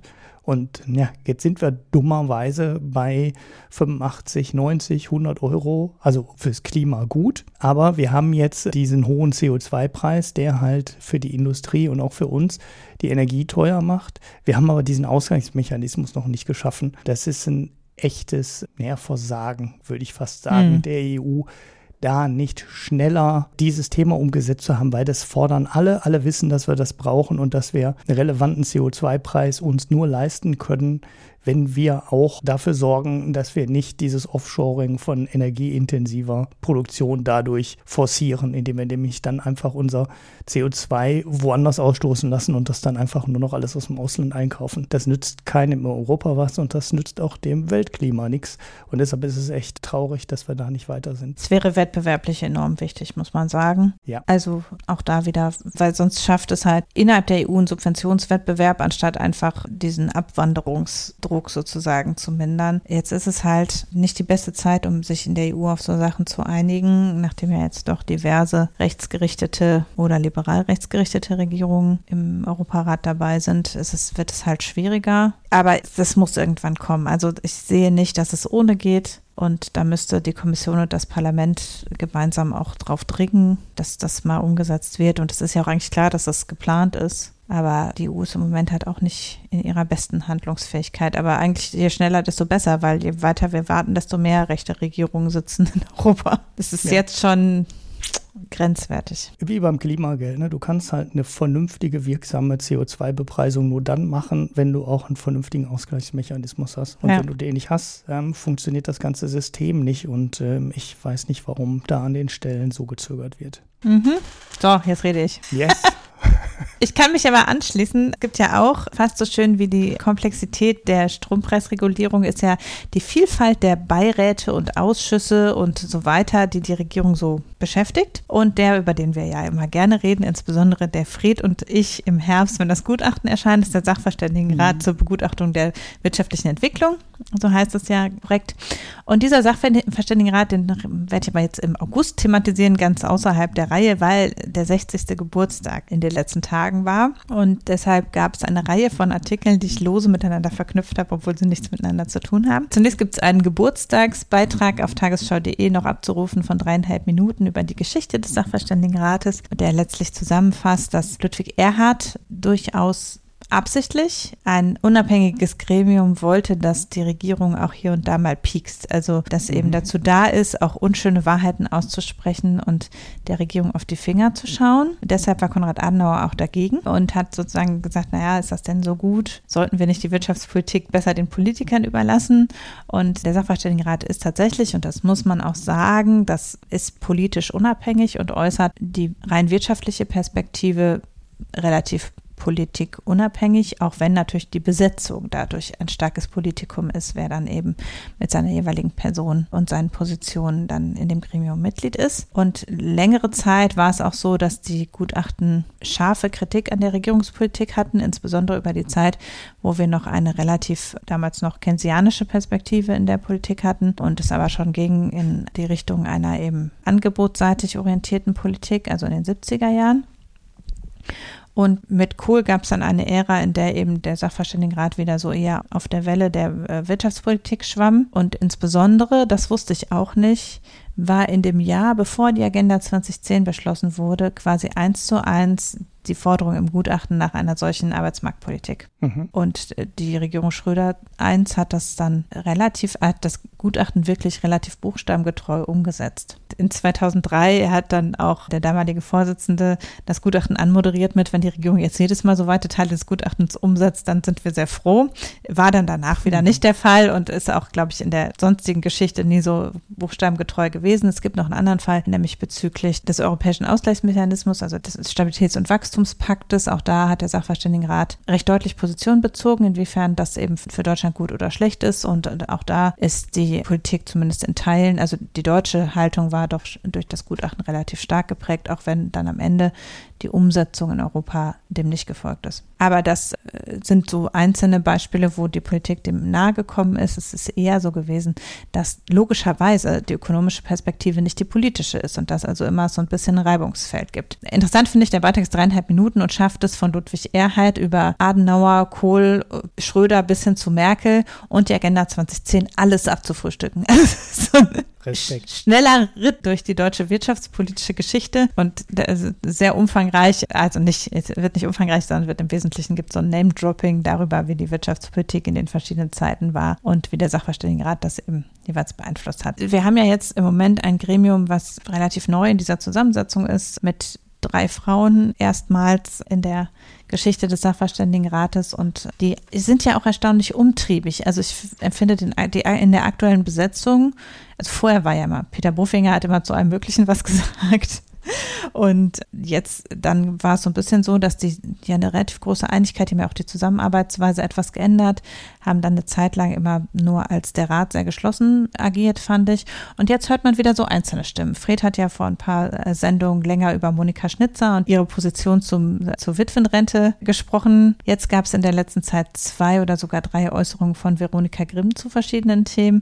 Also man hat den Eindruck, die nehmen sich doch jetzt auch raus, als einzelne Person hier und da ihre Meinung zu äußern, die ja dann niemals eine offizielle Äußerung des Sachverständigenrates ist, sondern halt die Einzelmeinung einzelner Ökonominnen oder Ökonomen. Und das nimmt schon stark zu, dass es eben auch so die Wirtschaftsweise, Veronika Grimm sagt dies und das, in den Medien natürlich auch verfängt. Die Positionen sind durchaus welche, die, glaube ich, nicht mehrheitsfähig werden im Sachverständigenrat. Also weder der Witwenrentenvorschlag von Monika Schnitzer noch die Sachen, die Veronika Grimm jetzt gesagt hat sondern das sind schon Einzelpositionen, die aber jetzt so in den Raum geworfen werden. Die Redepause des Sachverständigenrates beginnt ja nächsten Monat. Jetzt haben ja immer eine Medienpause vor der Veröffentlichung des Gutachtens. Aber jetzt kann man ja noch mal so ein bisschen was ins Sommerloch werfen, habe ich den Eindruck. Und was jetzt kam, sind beides keine Themen, die jetzt gänzlich neu sind, sondern wo nur noch mal, die man so anpiekst, habe ich den Eindruck. Das eine ist, dass natürlich jetzt es Aufhänger gab, dass die Konjunktur gerade, wie wir wissen, im dritten Quartal in Folge an der Nullgrenze schraubt. Man ist ja fürs letzte Quartal noch nicht ganz sicher, ob etwa etwas unter Null das Wachstum oder etwas über Null. Und für das im Juni abgeschlossene Quartal sieht es auch so aus, dass Wirtschaftswachstum zwischen 0,2 und Minus und Plus liegt, also um die Nulllinie. Damit hätten wir drei Quartale in Folge, in denen es kein nennenswertes Wachstum gab und damit wären wir dann jetzt in Rezession offiziell. Wie gesagt, das ist eine mehr oder weniger technische Diskussion. Es gibt lange noch nach Verbesserung, sodass wir es ungefähr in einem Jahr wissen werden, ob wir jetzt in der Rezession waren oder nicht. Aber klar ist, es wächst gerade nicht. Wir haben eine wirtschaftliche Flaute, die sich auch in einigen Frühindikatoren wie den, dem Industrieabsatz, den Nachfrageindikatoren der Auftragslage in der Industrie sehr stark schon sichtbar ist. Und Veronika Grimm nimmt das zum Anlass zu sagen, ja, wir haben ja jetzt eine ökonomische Flaute, da solltet ihr euch mal besser dran gewöhnen. Also sie nimmt die Konjunkturdaten und argumentiert dann, dass das ja ist, weil die Transformation kostet uns was und die guten Zeiten sind vorbei und jetzt müssen die BürgerInnen äh, sich mal dran gewöhnen, dass wir jetzt den Gürtel enger schnallen müssen. Finde ich. Haben wir lange nicht mehr gehört, ne? Nein, stimmt nicht. das ist ja keine Position, mit der sie alleine ist. Habeck läuft hin und wieder rum und sagt das auch, dass wir, also dass es uns schon auch was kosten wird und dass wir dafür einen sozialen Ausgleich brauchen, aber das klar ist, das geht nicht ohne jede Spur an der deutschen Wirtschaft vorbei. Ich frage mich aber schon, ob das jetzt nicht ein bisschen, also die Position zu vertreten ist ja das eine, aber das an der aktuellen Rezession festzumachen, finde ich schon ziemlich weit aus dem Fenster gelehnt, weil die aktuelle Rezession hat viel mit dem Angriffskrieg in der Ukraine zu tun, weil wir da große Preisschocks hatten, die wir immer noch verdauen und dass wir eben da Sondereffekte hatten. Das sieht man auch in der Inflation zum Beispiel immer noch, dass die hohe Inflation jetzt ein starker Nachlaufeffekt auf die Energiepreise des letzten Jahres ist am Ende und auch die Nahrungsmittelpreise. Und außerdem sitzen wir halt in dieser hohen Inflation und die EZB macht da rein eben eine, eine Zinserhöhungspolitik. Und natürlich geht es uns dann nicht gut. Das ist der Sinn des Ganzen. Also die positiven Zinsen, die die EZB jetzt schon länger von uns haben will oder in den Markt gibt, haben natürlich neben der inflationsdämpfenden Wirkung auch die Wirkung, dass wir eher die Investitionen dämpfen, dass wir eher die Wirtschaftsaktivität dämpfen, der ein oder andere vielleicht eben Aufträge rausschiebt, weil er sie nicht über Kredit finanzieren kann und ähnliches. Und das ist klar gewesen mit dem Moment, wo die EZB sich entschieden hat, dass sie was gegen die Inflation tun muss und umgekehrt. Es ist der Auftrag der EZB, was gegen die Inflation zu tun. Jetzt rede ich schon ein bisschen über das, worüber ich später reden wollte. Aber egal, jedenfalls finde ich nicht, dass man aus der gegenwärtigen Konjunktur diese Transformationseffekte anteasern kann, weil in den Branchen, die wir brauchen für die Transformation zu nachhaltiger Wirtschaft, den Branchen geht es ja gut. Wir haben einen massiven Mangel an Solateuren, an äh, Solarzellenproduktion, an, wir haben ewig lange Auftragsrückstau in der Windkraftwerkproduktion, deshalb weil zum Beispiel die Windräder nicht über Autobahnen fahren können und so weiter. Also im ganzen Ausbau der erneuerbaren Energien läuft es gerade so richtig. Die Wärmepumpenindustrie schießt durch die Decke. Auch da ist es so, dass wir eigentlich gerade eher in einer Mangellage bei der Ausführung, nicht bei den Aufträgen liegen. Also das, was wir an Transformation gerade machen, ist im Moment noch anschiebend für die Konjunktur. Natürlich wird es einen Dämpfer geben, weil natürlich werden die eben besprochenen Stahl und so weiter, wenn wir sie aus Deutschland holen, langfristig teurer. Da wird sich auch nicht viel dran ändern können. Und natürlich brauchen wir sehr hohe Investitionen in die jeweiligen Branchen, um sie klimaneutral zu machen. Und natürlich muss jeder die Wärmepumpe bezahlen und wir müssen, Baugewerbe muss sich umstellen, da müssen, viele Investitionen getätigt werden, die irgendwo herkommen. Aber das alles passiert ja nicht im Moment. Im Moment füttert der Klima- und Transformationsfonds uns bisher prima durch mit Bezuschussung von Wärmepumpen und Bezuschussung von Balkonkraftwerken und keine Ahnung was. Und es mangelt eher auf der Angebotsseite und deshalb steigen die Preise. Und deshalb finde ich diese Verknüpfung und zu sagen, ja, gewöhnt euch schon mal dran, so wird es in Zukunft immer sein. Das finde ich sehr schwierig. so. Es ist richtig zu sagen, wir brauchen viele Investitionen, die müssen irgendwo herkommen. Wir werden da investieren müssen und das wird uns alle auch was kosten. Und es wird dazu führen, dass der Preis, der Strompreis zum Beispiel über lange Zeit höher ist, als wir das gewohnt sind, dass wir für Benzin und für Gas mittelfristig sehr viel mehr oder auch schon kurzfristig in zwei, drei Jahren werden durch den CO2-Preis Gas und Benzin sehr viel teurer werden. Das wird euch alle was kosten. Ihr werdet fürs Autofahren sehr viel mehr bezahlt werden. Natürlich muss man das sagen. Aber das muss man nicht sagen im Sinne von, oh, guck mal, jetzt sind gerade die Preise hoch und da seht ihr schon mal, wie es sein wird. Das finde ich nicht. Und ich finde auch, dass sie damit die Position ausnutzt, dass man jetzt auf die Wirtschaftsweise hört, weil es, das halte ich für eine Einzelmeinung. Der andere Punkt geht zurück auf die Debatte zur Sozialpolitik, die wir hier auch in den letzten Wochen schon immer mal wieder hatten und fährt ein bisschen in die gleiche Richtung, wo Monika Schnitzer auch schon zum Thema Fachkräfte hin und wieder was zu geäußert hat. Und ich fürchte auch, das teasert so ein bisschen die Entwicklung an, in die es geht. Denn was ja zum Fachkräftemangel jetzt immer mal wieder gesagt wurde, war sowas wie, man muss die Wochenarbeitszeit erhöhen. Wir könnten doch alle wieder auch samstags arbeiten oder nicht. Sowas. Und jetzt kommt Veronika Grimm um die Ecke und sagt, ach ja, die Lebenserwartung ist ja so gestiegen, dann könnte man ja später in Rente gehen. Etwas, was unsere Regierung klar bisher verneint hat. Also wir haben eine Regierung, die angetreten ist mit dem Versprechen, bei 67 ist Schluss mit der Erhöhung des Renteneintrittsalters. Und jetzt kommt man so um die Ecke und sagt, hm, man könnte ja das Renteneintrittsalter an die Lebenserwartung koppeln. Das heißt, wenn die Lebenserwartung beispielsweise um ein Jahr im Durchschnitt gestiegen ist und man im Durchschnitt zwei Drittel seines Lebens arbeitet, dann müsste man jetzt also dann neun Monate später in Rente gehen und den Rest hat man dann halt noch von der Rente. Das ist der Vorschlag, den sie macht. Damit nimmt sie so ein bisschen die Diskussion über, ob jetzt 68 oder 70 das richtige Renteneintrittsalter raus, indem sie so ein bisschen das so verklausuliert sagt, ja, wenn die äh, Lebenserwartung steigt. Aber letztlich sagt sie damit, wir bekämpfen den Fachkräftemangel und die klammen Rentenkassen. Wir machen keine Rentenreform, keine Steuerfinanzierung der Rente und so weiter, sondern wir bekämpfen das, indem wir das Renteneintrittsalter hochsetzen. Dass der Bedarf da ist und dass unsere Rente sehr viel mehr kostet, weil das, die Lebenserwartung höher ist, ist keine Frage. Trotzdem muss man ja die Machbarkeit diskutieren, auch wenn die Deutschen im europäischen Durchschnitt relativ wenig arbeiten, wie auch vor kurzem diskutiert wurde. Ist es ja schon so, dass man in vielen Berufen unrealistisch bis länger als 67 arbeiten kann. Viele Möglichkeiten, früher in Rente zu gehen, sind ja in den letzten Jahren abgeschafft worden. Die gesetzliche Altersteilzeit ist stark eingeschränkt worden. Die Möglichkeit, neben der Rente noch zu arbeiten, ist verbessert worden, um eben schon so für Minijobber und so zu sorgen, die als Fachkräfte noch irgendwo arbeiten. Und die Frage, ob man, also und natürlich ist es so, dass es dann auch eine Grenze geben wird, nach so und so vielen Jahren Berufsleben kann man eben in Rente gehen. Aber da wäre ja dann die Frage, will man das auch aufsetzen? Also weil heute gehen ja sehr viele Leute in handwerklichen Berufen und so weiter, gehen nicht mit 67 in Rente, sondern nach der festgeschriebenen Anzahl an berufstätigen Jahren, weil ja, wenn man Ausbildung gemacht hat, man relativ früh schon im Arbeitsmarkt ist. Will man das dann auch hochsetzen, sagt man ja, ist egal, du kannst 45 Jahre gearbeitet haben, du musst dann 65,3 Jahre arbeiten oder 65,6, weil es immer auch zumutbar ist, wenn du körperlich arbeitest zum Beispiel. Also da macht man schon auch so Fragen auf, die fragen, ist das Durchschnittsalter überhaupt aussagekräftig für die Fähigkeit der Leute? Und dann ist es andererseits auch die Frage, ob man über die weiter arbeitenden Leute im Rentenalter dieses Problem löst im Arbeitsmarkt. Also natürlich löst man vielleicht ein Stück weit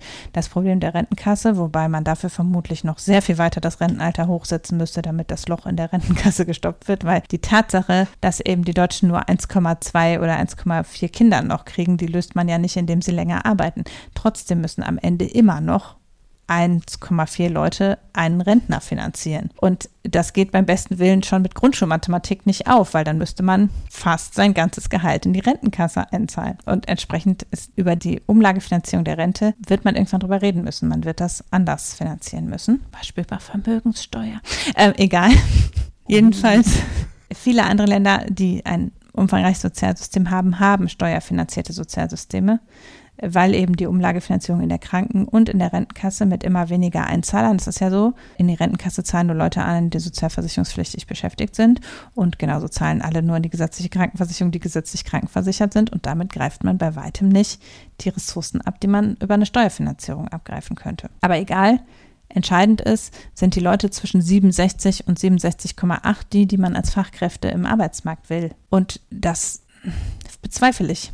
Also nichts gegen Leute zwischen 67 und 67,9, aber eigentlich brauchen wir ja dringend junge Leute, die Innovation auch in den Arbeitsmarkt bringen und müssen dafür sorgen, dass einerseits das Bildungssystem nicht Leute aussortiert, die potenziell ordentliche Arbeitskräfte wären und andererseits brauchen wir auch Migration in unser Sozialsystem, damit es irgendwie noch funktionieren kann. Und ich halte es für eine Scheindebatte am Ende, dieses Fachkräfteproblem über Renteneintritt zu lösen. Und das Finanzierungssystem löst man nicht mit neun Monaten, muss ich leider sagen. Aber auch da, da werden so Einzelpositionen mal in den Raum geworfen. Schauen wir mal, was da noch so kommt. Das ist jetzt aus der Politik zum Teil gekommen, ob man nicht bei arbeitenden Eltern, bei, bei Witwen, bei Rentnern, überall wird mal so vorgetastet, ob man da nicht so ein bisschen was abgreifen könnte. Und das alles umgeht sorgfältig die Frage, ob man nicht die Berufsabschlüsse von Migranten besser anerkennen könnte, finde ich. Hm. Ich habe da gar nicht so viel zuzufügen. ich habe nur gerade an der Stelle, wo du gesagt hast, man braucht junge Leute, habe ich gedacht, boah, was eine geile Überleitung.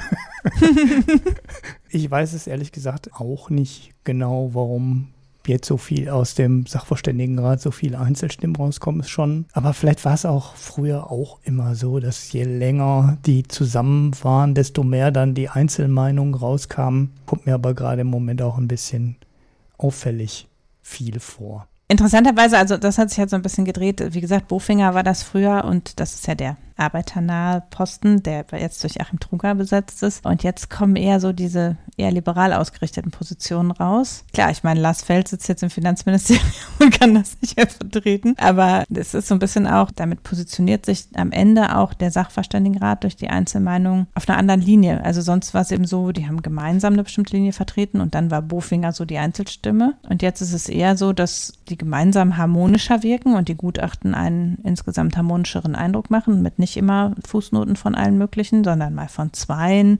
Und das schwankt auch mal, wer da eine Einzelmeinung äußert. Aber dafür kommen jetzt halt so gerade die liberalen Positionen raus. Vielleicht muss man das auch als den Preis der neuen Harmonie verstehen. Hm, naja. sechs Monate zusammen, sechs Monate alleine oder so. Arbeitsteilung. Ja.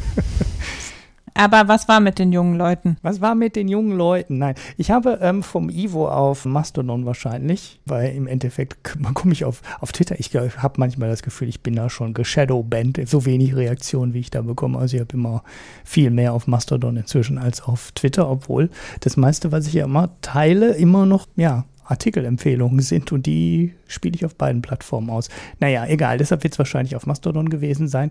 Die Frage bekommen, ob ich denn eine Meinung hätte, warum die deutsche Industrie und vor allem die deutsche Automobilindustrie so konservativ, zurückhaltend und wenig innovativ ist. Und das ist natürlich ein Riesenfass. Wenn man es auf die gesamte deutsche Wirtschaft betrachtet, wird das Fass noch viel größer. Und es gibt natürlich auch sehr viele valide Gründe, die da mit reinspielen. Ne? Fachkräftemangel, Bildung, Bürokratie, kompliziertes Steuersystem und, und, und. Die werden auch sehr, sehr viel und sehr breit in den Medien diskutiert. Unter anderem hatten wir es ja heute mit dem Fachkräftemangel quasi schon zweimal in, in, Themen drin.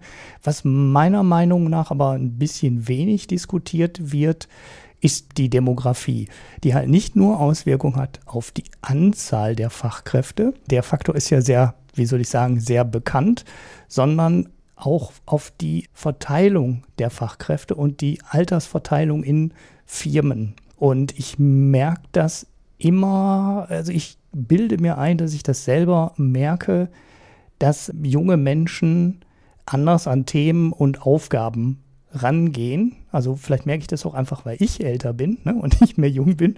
Ähm, und natürlich ähm, macht man andere, macht man bestimmte Dinge im Alter anders. Ne? Man probiert Dinge aus, wenn man jung ist. Das macht man alt nicht mehr unbedingt. Man geht ins Risiko, wenn man jung ist. Das macht man im Alter nicht mehr unbedingt. Das macht man vor allem dann wahrscheinlich schon nicht mehr, wenn man dabei ist, eine Familie zu gründen. Dann überlegt man das sich schon sehr stark mit dem selbstständig machen. Da wählt man halt dann auch sehr gerne die sichere Variante. Man hat ich nenne es jetzt mal positiv, noch nicht so viel Lebenserwartung, wenn man jung ist. Damit ist man aber auch auf der positiven Seite noch nicht so oft gescheitert. Und ich glaube, wenn du erstmal ein oder zweimal oder dreimal mit einer Idee vor die Wand gelaufen bist, überlegst du dir das bei der vierten Idee sehr gut und sehr genau, ob du die noch umsetzt und lässt da vielleicht auch eine gute Idee verfallen wenn du das, wenn du jung bist, einfach probierst. Ne? Was hast du zu verlieren? Du hast noch keinen hohen Lebensstandard, du hast noch kein Geld, was du zu verlieren muss. Du hast keine Familie, die man ernähren muss. Und da probiert man einfach Dinge aus, die man im Alter nicht mehr ausprobiert. Das bezieht sich auch auf den Punkt Bildung, ne? weil Leute, mit, die nach den, mit den modernsten Methoden ausgebildet wurden oder besser gesagt, die in ihrer Ausbildung die modernsten Methoden und aktuellsten Verfahren gelernt haben und vielleicht auch in ganz heißen Themen gearbeitet haben, sind halt jung. Die brauchst du in einer Firma, um neue Sachen nach vorne zu bringen und nach vorne zu treiben. Das machst du halt auch nicht unbedingt mit einem 50- oder 60-Jährigen. Das liegt halt in der Natur der Dinge. Und ich glaube, das zieht sich durch ein Unternehmen komplett durch. Also wirklich, das ist egal, ob du jetzt in die Forschung gehst, ob du in die Entwicklung gehst oder ob du auch dann eher auf so verwaltende, organisierende Tätigkeiten gehst. Denn auch da sieht man, dass eine junge Firma sich komplett anders organisieren würde. Da wird dann halt in der Softwareentwicklung agil gearbeitet und das machen reine Softwarefirmen, machen das, also die richtig harten, die viel Softwareentwicklung gemacht haben und klein und flexibel sind, die machen das schon seit 10 oder 15 Jahren. Die hören bald schon wieder auf, mit agil zu merken, weil die wissen dann langsam, wo das funktioniert und wo das nicht funktioniert während zum Beispiel so eine Automobilfirma sich erstmal ein Framework für Agilität ausdenkt, das dann am besten branchenweit standardisiert wird und wo die von den wichtigen Sachen, die man bei agiler Softwareentwicklung macht, ähm, irgendwie drei Viertel weggestrichen sind, ein Viertel überlebt und dazu dann wieder zwei Drittel Bürokratie Müll oben drüber gepackt wird, sodass du dann eigentlich Agilität gar nicht mehr wiedererkennst. Aber da sitzen dann halt 50-Jährige, 55-Jährige, 60-Jährige, die vielleicht auch nie selber Software entwickelt haben, die den Kram verwalten und die natürlich so weiter denken und so weiter ticken, wie sie bisher auch weiter getickt haben. Das ist, glaube ich, eins der ganz großen Probleme, die du in der Branche hast, die viel, also das kommt noch dazu, die in der Vergangenheit immer sehr viel sehr inkrementell weiterentwickelt und perfektioniert hat. Das heißt, es war ja der neue Fünfer von BMW, war ja jetzt nicht 50 Prozent, ne, man kann es nicht in Prozent messen, ne, aber das ist ja nie ein Quantensprung gewesen, sondern da ist hier 2% was besser geworden, da ist der Verbrauch 3% niedriger gewesen, die Windgeräusche sind um 1% gefallen boah, du kannst mit 60 vor die Wand fahren, ohne zu sterben und vorher konntest du das nur mit 50. Ne, das, das, das, die Sprünge, es gibt ja eigentlich keine Sprünge, das sind immer mini kleine Schritte. Wenn du viele davon gleichzeitig gehst, lohnt sich natürlich trotzdem das neue Auto, aber es sind halt viele kleine Schritte. Und jetzt kommt die Elektromobilität Jetzt kommen neue Herausforderer aus China, jetzt kommt Tesla dazu und du hast ein komplettes Ökosystem aus Autofirmen, aus Zulieferern, aus Organisationsprozessen, die alle darauf ausgerichtet sind, bewährte Technologie ein ganz kleines bisschen besser zu machen. Und die halt jetzt auf, auf die Herausforderung, Mist, wir brauchen eigentlich was ganz anderes. Alles, was wir bei den Verbrenner gelernt haben, ist jetzt überflüssig. Wir müssen Elektroautos bauen. Mit Elektromotor bauen ist ziemlich einfach. Auch da gibt es minimale Verbesserungen, aber ein ganz einfacher Elektromotor ist schon ziemlich viel geiler als ein sehr komplizierter Verbrenner. Und der Gag in dem Auto liegt jetzt in der Batterie kann man einkaufen, aber damit ist halt auch ein großer Teil der Wertschöpfung weg.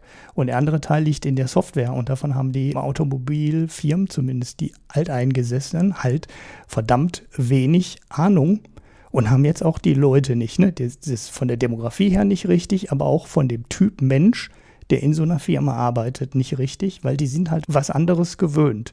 Und wenn man sich die Demografie anschaut und einfach mal nur auf die Elektroauto-Herausforderung schaut, halte ich es nicht für einen Zufall, dass die beiden führenden Nationen Deutschland und Japan im herkömmlichen Automobilbau die beiden führenden Länder waren, dass das auch die beiden Länder sind auf Platz 1 und Platz 2 beim Durchschnittsalter in der Bevölkerung. Und genauso wenig halte ich es für einen Zufall. Deutschland und Japan haben ein Durchschnittsalter in der Bevölkerung von 48,6 und 47,8 Jahren. Und China und die USA liegen bei 38,4 und 38,5 Jahren.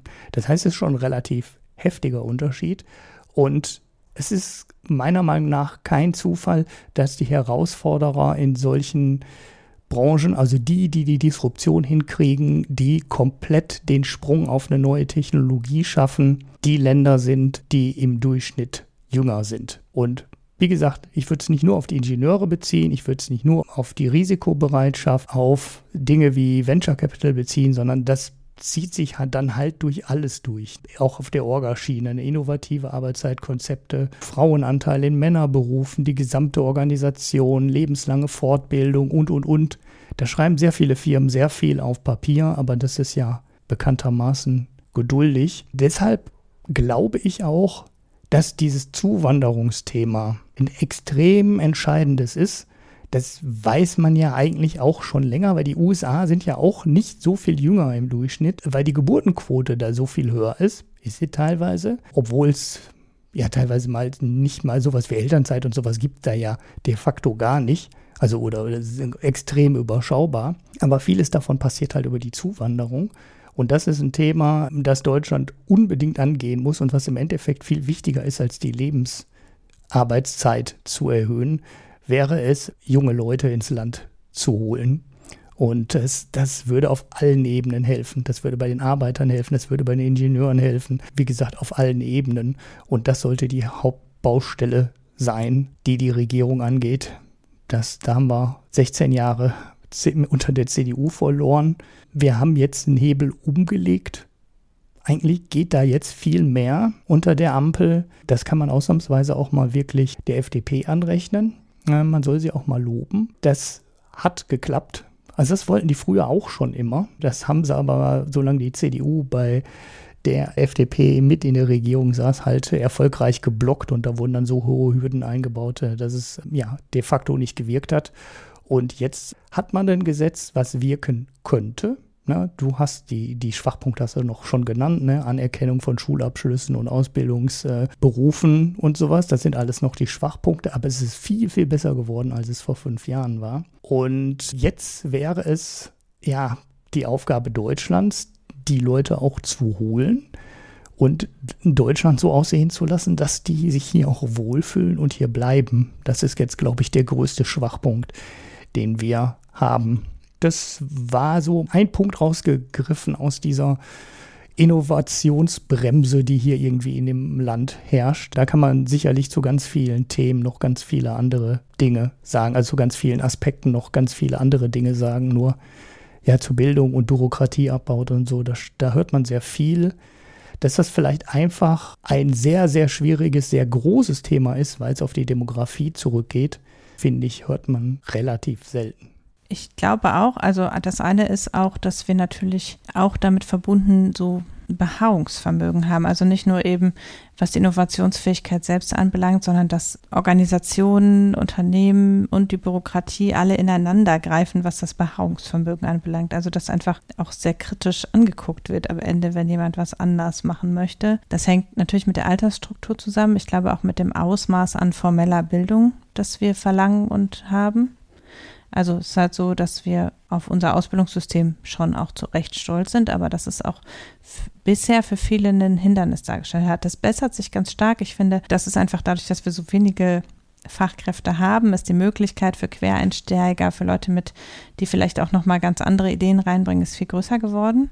Aber das war natürlich lange Zeit so, dass du sehr auch so eine Selektion, das Gleiche das Gleiche selektiert. Also ne, das eben wie das mhm. Hans-Problem, dass eben du auswählende Menschen hattest, die in, in einem bestimmten Alter waren und die immer das Gleiche ausgewählt haben. Also solange es eben noch einigermaßen ordentliche Fachkräfteangebot gab, hat man sehr stark auch gemerkt, dass wir in so einem traditionsreichen unsere Ausbildung ist das Beste und wir nehmen genau den gleichen Typen wieder äh, feststeckte und dass erst in jüngerer Zeit gezwungen letztlich sich der Arbeitsmarkt auch dahingehend ändert, dass einfach mal Menschen mit einer anderen Prägung auch in Unternehmen reinkommen und da ein bisschen aufwirbeln können. Und das ist natürlich was, was andere Länder ganz anders haben. Also es gibt Länder, wo du gar keine formelle Ausbildung hast und wo du dadurch automatisch äh, sehr viel mehr die Leute auf Basis ihres Erfahrungshorizontes oder ihrer bisherigen Biografie auch bewertest und eben auch nimmst. Und es gibt natürlich auch und auch mehr Anerkennung letztlich für die Erfahrungswerte, die Leute mitbringen, glaube ich. Und eben auch einfach so ein, da, wenn es eben nicht so ein fest etabliertes Ausbildungssystem und fest etablierte Karrierewege gibt, am Ende auch natürlich mehr Bereitschaft zum Wechsel. Wir sind ja auch, das ist ja auch bekannt, dass in Deutschland Leute viel länger, auch, das ist natürlich, ich, das hat viele positive Seiten, ich möchte das gar nicht schlecht reden, dass wir eine gute soziale Absicherung, einen relativ hohen Kündigungsschutz haben, ist was, was total gut ist aus der vielleicht gesellschaftlichen Perspektive letztlich, aber in Richtung Innovationsfähigkeit oder Unternehmensumstellung ist es natürlich so, wenn Leute nur einmal den Job wechseln und dann für immer in einem Unternehmen bleiben, auch nicht so sehr unterschiedliche Perspektiven da reinkommen, muss man halt auch sagen. Ne? Das ist, ich möchte nicht die FDP-Perspektive, dass man Hire and Fire gut finden sollte, vertreten, aber das, dann muss man vielleicht anders auch bewusst Perspektivwechsel zulassen, indem man bei Einstellungsprozessen und so weiter darauf achtet nicht eben so in seinem eigenen Saft gärt vielleicht. Also man muss deshalb ja nicht dauernd sein Personal austauschen, aber man muss dann, wenn man Stellen zu besetzen hat, eben umgekehrt auch darauf achten, dass verschiedene Perspektiven zum Tragen kommen. Was in anderen Ländern letztlich automatisch passiert, glaube ich. Aber das ist auch nur so educated guess, sagen wir mal. Ja, Standardisierung hat immer Vor- und Nachteile. Also ich nenne jetzt einen, einen, vielleicht überraschenden Begriff, ne, aber im Endeffekt ist der Bildungsabschluss ja standardisiert. Ne? Mhm. Ne? Und wenn man den dann selber gemacht hat, kennt man den, dann weiß man den. Das ist aus der Hinsicht gut, aber das macht halt ähm, für alle, die diesen Standard dann nicht erfüllen, halt sehr viel schwerer. Und das ist der große Nachteil von so einer Standardisierung. Und nee, gut, ich bin halt ITler vom Background und das war wahrscheinlich immer die Branche, die am alleroffensten für Quereinsteiger war, weil der Bedarf an Leuten halt so riesig war und so riesig gestiegen ist, dass die Ausbildung nie mithalten konnte mit dem Bedarf an Arbeitskräften. Das heißt, jeder, der sich motiviert zeigte und äh, der ein paar gute Fragen beantworten konnte und wo du denkst, äh, wo du gemerkt hast, äh, ja, den interessiert das Thema und der beschäftigt sich auch in der Freizeit mit Dingen, wo andere schreiend weglaufen. Der, der war, hatte der in der Branche immer einfach, ne, der konnte immer reinkommen.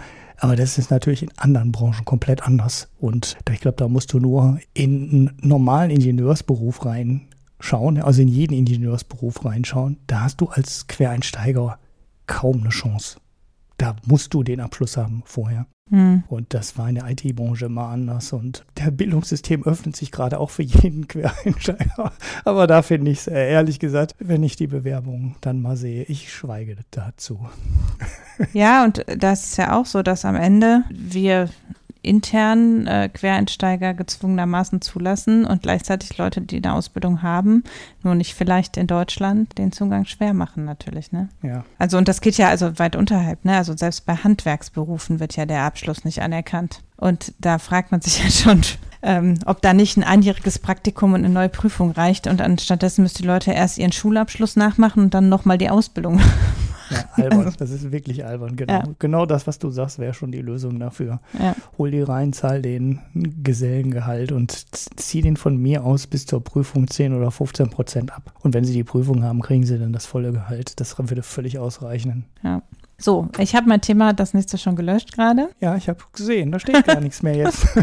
da steht jetzt nur noch Gesellschaftsteil, okay. Genau, aber ich möchte im Gesellschaftsteil, das war mir schon wichtig, weil ich bin auf Mastodon gefragt worden, ob ich mal was sagen kann zum Sommerinterview der Lage der Nation mit Robert Habeck. Ich habe es deshalb extra ganz durchgehört, zweimal, um dazu was zu sagen. Und das erste ist, finde ich, ich finde es grundsätzlich bemerkenswert, dass wir jetzt Sommerinterviews von Jung und Naiv und Lage der Nation haben und zumindest ein Teil der Politiker da offenbar auch hingeht und das wichtig genug findet, was dazu zu sagen. Das finde ich eine sehr positive Entwicklung, weil wie wir ja sehen, die Sommerinterviews im öffentlich-rechtlichen Rundfunk, man weiß es nicht, manchmal ein bisschen schief laufen in die falsche Richtung. Ja, so nach sehr rechts zum Beispiel. Genau. Und auch ja schon länger so eine Bestätigungskultur waren, muss man ja auch sagen, dass in diesen Sommerinterviews sitzt dann da die eine oder andere Talkshow-Masterin und nickt freundlich mit dem Kopf und lässt jeden da alles reden, was er möchte. Und das ist schon lange ja nicht mehr wirklich kritischer Journalismus gewesen. Ich fand das schon vor der Wahl gut, dass Thilo Jung, die die wollten, eingeladen hat. Da, da waren ja nicht alle Kanzlerkandidaten, aber manche halt. Und finde das auch jetzt prinzipiell sehr positiv, dass es eben äh, doch offensichtlich Christian Lindner und auch Robert Habeck äh, bei der Lage der Nation waren. Finde ich super. Dass sie es machen und auch, dass es, ähm, äh, dass es wahrgenommen wird und als Bühne offenbar gilt. Das vorweggeschickt. Ich finde das Interview hörenswert. Ich habe dem Nico, der mich gefragt hat auf Mastodon, auch gesagt, ich halte mich für Robert Habeck gegenüber positiv voreingenommen. Also nicht so sehr, weil ich ihm immer seiner Wirtschaftspolitik zustimme, sondern weil ich ihn für einen grundsätzlich integeren Politiker halte. Und das selten geworden ist. Trotzdem fand ich das Interview jetzt nicht brillant. Also gar nicht so sehr, was Robert Habeck anbelangt, sondern was die Interviewführung anbelangt. Das, was er gesagt hat, hatte Hand und Fuß, aber er hat, und natürlich ist das ein wirtschaftspolitischer Interview und es ist ein politisches Format am Ende. Und das, finde ich, hört man sehr raus. Er ist letztlich, obwohl viele wirtschaftliche Themen angesprochen werden, auch welche, die relevant waren, eben Klimatransformationsfonds, Klimageld, Heizungsgesetz, sind viele Themen mit einem wirtschaftlichen Hintergrund angesprochen worden, aber die Fragestellung war sehr politisch. Das ist nicht falsch. Also es ist ja relevant, was politisch, und wir haben ja eben auch drüber gesprochen, am Ende ist es halt, der macht nicht Wirtschaft, sondern der macht Wirtschaftspolitik und die politische Komponente ist wichtig, die strategische Komponente ist wichtig. Aber ich hätte jetzt bei einem anderthalbstündigen Interview durchaus gedacht, dass auch die Zeit ist, um die eine oder andere wirtschaftliche Fragestellung auch auf Basis der wirtschaftlichen Praxis zu diskutieren. Und insbesondere ist über eine halbe Stunde über das Heizungsgesetz gesprochen worden und da habe ich mich sehr drüber geärgert, weil eben, warum habt ihr euch da so gestritten? Hat das der AfD geholfen? Ist es denn jetzt total weich gekocht? Und so, so Dinge, die einerseits schon überholt sind, also die Diskussion ist Wochen her und es gibt jetzt irgendwas und damit muss man jetzt leben. Ich sehe nicht den, die Innovation darin, das nochmal alles wiederzukommen Bitcoin. Auch haben die sehr oft versucht, so eine Zuspitzung auf Lindner-Habeck-Rivalität hinzukriegen. Er ist dem immer ausgewichen, mit zum Teil also, sowas gesagt wie, ich sehe keinen Grund an der politischen Arbeit des Finanzministeriums grundsätzlich zu zweifeln. sowas. Aber halt so, ne, er hat im Prinzip immer gesagt, nein, natürlich reden wir miteinander und natürlich sind wir jetzt nicht total zerstritten, wir machen hier miteinander Politik und da muss man sich ja zusammenraufen. Das hat er mit schöneren Worten fünf, sechs, sieben Mal in dem Interview gesagt. Mhm. Aber ich sehe halt auch nicht den Sinn. Das Heizungsgesetz ist im Grunde ja schon Geschichte. Und man hätte aus meiner Sicht mehr Richtung Zukunft fragen müssen. Und das auf diesen Streit so einzugrenzen, das ist ja eine mediale Debatte, die am Ende, finde ich, die haben keinen guten Eindruck gemacht. Es war schlecht, dass so viel rausgestochen worden ist aus den Verhandlungen. Das, was rausgekommen ist, ist ein, ein schlechter Kompromiss, finde ich. Aber das jetzt so hochzuziehen und nicht nach den wirklich richtungsweisenden äh, Fragestellungen der nächsten, des nächsten halben Jahres oder Jahres zu fragen, pff, fand ich ein bisschen ermüdend. Und sowas halt bei anderen Sachen auch. Natürlich ist viel über die AfD gesprochen worden und über letztlich auch die Frage, die so im Raum stehen, steht, können wir diese Transformation schaffen und dabei politisch integer bleiben und unsere Demokratie gleichzeitig schützen. Das ist ja was, was auch einige Journalisten in Büchern und Ähnlichem jetzt breitgetreten haben. Ne? Also Jonas Scheible unter anderem. Das Buch lesen Marco und ich gerade zu nicht unbedingt unserer vollen Begeisterung. Aber äh, das finde ich, das darf nicht den ganzen Inhalt ausmachen. Man muss schon über das Fachliche auch noch sprechen. Und im Fachlichen fand ich sie zum Teil etwas schlecht. Und zwar mit breiter Brust schlecht. Also sie haben halt gesagt, zum Beispiel, sie haben sich mit den Ausschreibungen für äh, erneuerbare Energien beschäftigt. Da hätten sie jetzt in mehreren Folgen der Lage intensiv drüber gesprochen und in ihrem upcoming Buch würde das auch intensiv behandelt. Und dann eben gesagt, ja, wie ist es denn, warum machen wir weiter Ausschreibungen, wenn die überhaupt nicht ausgeschöpft werden und jeder den Zuschlag bekommt, ne, so. Und bei PV gab es 50 Prozent Überzeichnung. Warum kriegt nicht jeder einen Zuschlag, der PV bauen will? Wo völlig zu Recht Habeck sagt, na ja, wir haben einen Plan und wir schreiben so viel aus, wie in unserem Ausbauplan steht. Und es gibt Gründe, dass in dem Ausbauplan für dieses Jahr so und so ein Wert steht für zum Beispiel Solar oder für Wind. Jeder kann ja Wind und Solar bauen. Er kriegt dann nur nicht den EEG-Zuschlag, also die Subvention mhm. darauf. Ne? Und das hat eine finanzielle Komponente. Es ist so und so viel veranschlagt im Klima- und Transformationsfonds für EEG-Subventionen. Und wenn man mehr auszahlen will, müssen die Bürger mehr EEG-Umlage zahlen oder wieder EEG-Umlage zahlen. Das ist das eine. Und andererseits müssen Netze nachgebaut werden. Brauchen wir die Solarpaneele, brauchen wir die Windkraftanlagen, müssen wir die über die Straße karren. Und diese Tragfähigkeit ist natürlich auch mit eingeplant. Und ich fand das so ein billiges Argument, dann immer wieder zurückzukommen mit einerseits, bei Onshore-Wind wird das ja nicht ausgelastet. Warum machen wir dann überhaupt eine Ausschreibung? Andererseits, bei PV ist es überlastet. Warum kriegt nicht jeder den Zuschlag? Und das haben die drei oder viermal gefragt und überhaupt nicht zugehört, was er sagt. Und da steckt durchaus Ökonomisches drin, nämlich die Frage, haben wir da einen Wettbewerb oder nicht? Und natürlich ist es so, wenn wir eine Subvention zahlen, kann man durchaus vertreten, dass es um die Subvention einen Wettbewerb geben muss. Und das ist ja auch keine neu eingeführte Sache, sondern am Ende ist das was, was eingeführt wurde, durchaus um den EEG-Ausbau eher zu stoppen. Ne? Altmaier hat ja das eingeführt mit den Ausschreibungen. Aber das Wirtschaftsministerium hat es so weit hochgefahren, wie die Tragfähigkeit ist. Es werden viel mehr Sachen ausgeschrieben jetzt. Und man kann das Instrument ja durchaus sinnvoll nutzen, um eine Steuerung am Ende des Ausbaus zu machen. Und das ist so ein Beispiel, auch beim Klimageld, auch bei anderen Sachen fand ich, dass sie das ökonomisch erstaunlich schwach argumentiert haben am Ende. Und Habeck dafür, dass er kein Ökonom ist, das relativ gut gekontert hat, aber eben auch nicht in der Breite erklären konnte. Also das mit den Ausschreibungen ist ja zum Beispiel ein relativ komplexes Thema er hat durchaus angesetzt, das vernünftig zu erklären und wurde dann immer wieder mit, ja, aber warum machen Sie das denn so? Ne, so unterbrochen. Und entweder man mhm. sagt, man nimmt sich raus, wir sind hier ein Podcast, der nicht in Sendezeit gemessen wird, wir nehmen uns anderthalb Stunden Zeit. Also er hat eine klare Zeitgrenze, weil er, glaube ich, nicht mehr Zeit hatte. Aber da, natürlich sind anderthalb Stunden schon lang genug, um mal in die Tiefe zu gehen und nicht auf so einer Ebene zu bleiben, immer wieder so ein catchy Statement reinzuhauen, wie, ja, aber Sie könnten doch einfach alle PV bewilligen. Und das fand ich, also ich fand das Verhältnis, wie lange über das Heizungsgesetz gesprochen wurde, doof. Und ich fand auch, dass in wirklich ökonomischen Fragestellungen einfach die Fragestellung nicht so cool war. Man kann es sich trotzdem gut anhören. Es ist sicher viel drin, trotzdem, was so das Politische anbelangt. Aber jetzt nicht so viel, wo man jetzt die Politik, also ich finde, er macht in manchen Pressekonferenzen zur Darstellung der wirtschaftlich, wirtschaftlichen Seite einen besseren Job. Also, ne, wenn man sich diese, die machen jetzt quartalsweise eine große Pressekonferenz mit Darstellung der konjunkturellen Entwicklung. Da finde ich, macht er das ausgesprochen gut, das eingängig zu schildern. Und da war es jetzt in dem Interview so, dass es eher flacher geblieben ist dem gegenüber. Ja. Aber trotzdem, ne, informativ und grundsätzlich gut, dass es gemacht wird. Da keine Frage. Aber jetzt viel Neues über die Wirtschaftspolitik, finde ich, jetzt hat man nicht gelernt. Ja, allein durch die Länge lernt man schon mehr als bei diesen 20 oder 30 Minuten, die dann bei ARD und ZDF ja. gekommen sind. Oder kommen sie nur im ZDF? Die kommen nur im ZDF, ne? oder? Ja, der MDR macht ja offenbar ja, auch ja. welche. Davon, wir haben, warte, warte, das schneiden wir noch eben rein. Also Marco, bitte schneide an die Stelle. wir reden heute nicht über das MDR-Interview rein.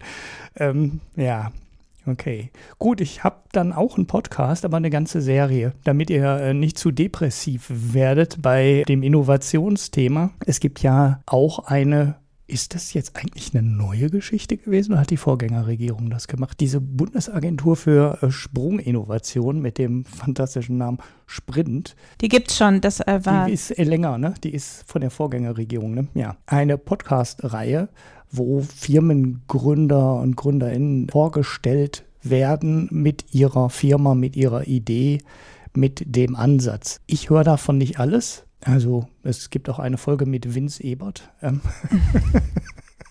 die sollte man wahrscheinlich skippen. Ich meine, die Mutigen können sich die ja mal anhören mir vorstellen. Ähm, ich höre dann, ich gucke auch immer nur auf die Inhaltsliste und höre mir dann die Themen an, wo ich denke, die sind ganz interessant. Ich habe jetzt diese Folge gehört äh, von der Firma, die Methanol herstellen will, mit einem ganz neuen Verfahren, mit ähm, wie hieß das, mit einem flüssigen Katalysator, also quasi, wo das, was kompliziert ist, ähm, alles in einen großen Reaktor reingekippt wird und das dann dafür sorgt, wo sonst halt irgendwelche externen Katalysatoren für sorgen, dass die Reaktion dann so stattfindet, wie sie stattfinden soll. Ja, wie gesagt, ist nicht alles interessant, hängt natürlich an den Themen, aber die kurze Beschreibung gibt den Inhalt immer ganz gut wieder und wenn es dann um IT-Themen geht über, oder irgendwas, was mit der Energiewende zu tun hat, finde ich das immer ganz hörenswert und äh, kann mir vorstellen, dass, dass die Serie nicht so super bekannt ist. Die sind auch, ja doch, die sind eine Dreiviertelstunde lang oder so. Die werden mal teilweise, haben die eine ganz gute Länge. Das war der Podcast-Tipp. Ich habe ja fast immer nur Podcast-Tipps.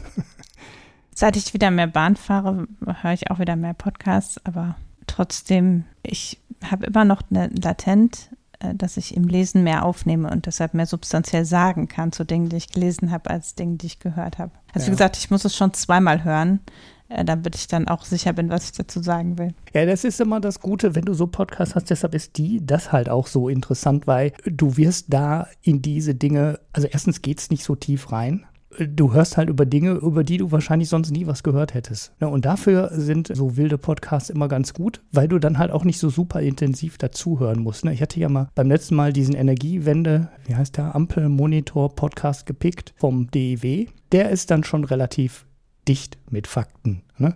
Und bei dem Methanolzeug, ähm, hast ja gerade schon an meiner Wiedergabe gemerkt, ich weiß nicht, wie ein Katalysator im homogenen Reaktor funktioniert. Ne? Da habe ich jetzt noch die drei Begriffe drauf, weil ich das gestern gehört habe. Äh, und dann ist aber auch ungefähr Ende. Und ich habe die Zusammenhänge eh nicht drauf und ich kann dir da in die Details nicht mehr, nicht mehr folgen. Aber es reicht, um Eindruck zu kriegen, woran die Firma forscht, was die macht. Und dann, das kann man dann, finde ich, ganz gut so hören. Ne? Also ohne richtig super konzentriert zuzuhören. Und ansonsten hast du recht. Also viele sehr komplizierte Dinge, wo du konzentriert zuhören musst, funktionieren im Text besser als im Podcast. Jo, Bier. Boah, haben wir lang geredet. Äh. Der arme Marco. Also wenn es hier einen desaströsen Schnitt gibt, wir nehmen den Marco in Schutz, weil er kriegt es wirklich spät und es ist wirklich lang. Eine Stunde 45 reden wir hier brutto schon. Ja, schnell, komm, schnell, schnell zwei Biere. Ja, ich äh, bin ja noch äh, dabei, den Dänemark-Urlaub nachzubesprechen, was das Bier anbelangt. Letztes Mal hatte ich ein sehr schlechtes, jetzt habe ich ein sehr gutes. Alkoholfrei versteht sich. Ähm, Genau, ich habe eine Reihe von alkoholfreien Bieren von Skovlist, ich weiß nicht, ob man es so ausspricht, probiert.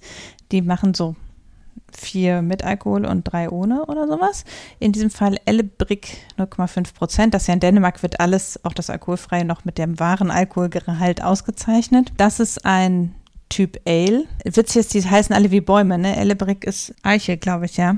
Weiß ich nicht, ja. Ich meine, also müsste ich nochmal nachgucken. Aber jedenfalls heißen die alle wie Bäume. Es gibt auch Birken und Buchen und so. Das fand ich schon an sich ganz lustig. Also auch die alkoholischen heißen alle wie Bäume. Und das ist jetzt ein, ja, ja, letztlich äh, drin steht Ale. Ich würde sagen, schon noch etwas fruchtig und schmeckt auf jeden Fall sehr nach Karamell, dafür, dass es kein dunkles ist. Es geht vom Geschmack fast so in Richtung dunkel. Hat mir deshalb sehr gut geschmeckt. Ich mag ja nicht so gerne herbes Bier, sondern lieber so ein bisschen süßliches. Fand ich äh, wirklich lecker. Hat schlechte Bewertungen auf Biertasting, aber vielleicht werden alle alkoholfreien Biere da schlecht bewertet. Wer weiß es das schon. Also ja, die schreiben, schmeckt auch etwas strohig und noch irgendwas. Ich, also den Karamell habe ich deutlich geschmeckt und auch, dass es eher süß und röstmalzig ist. Und es hat so eine orange Farbe, also so zwischen dunkel und hell.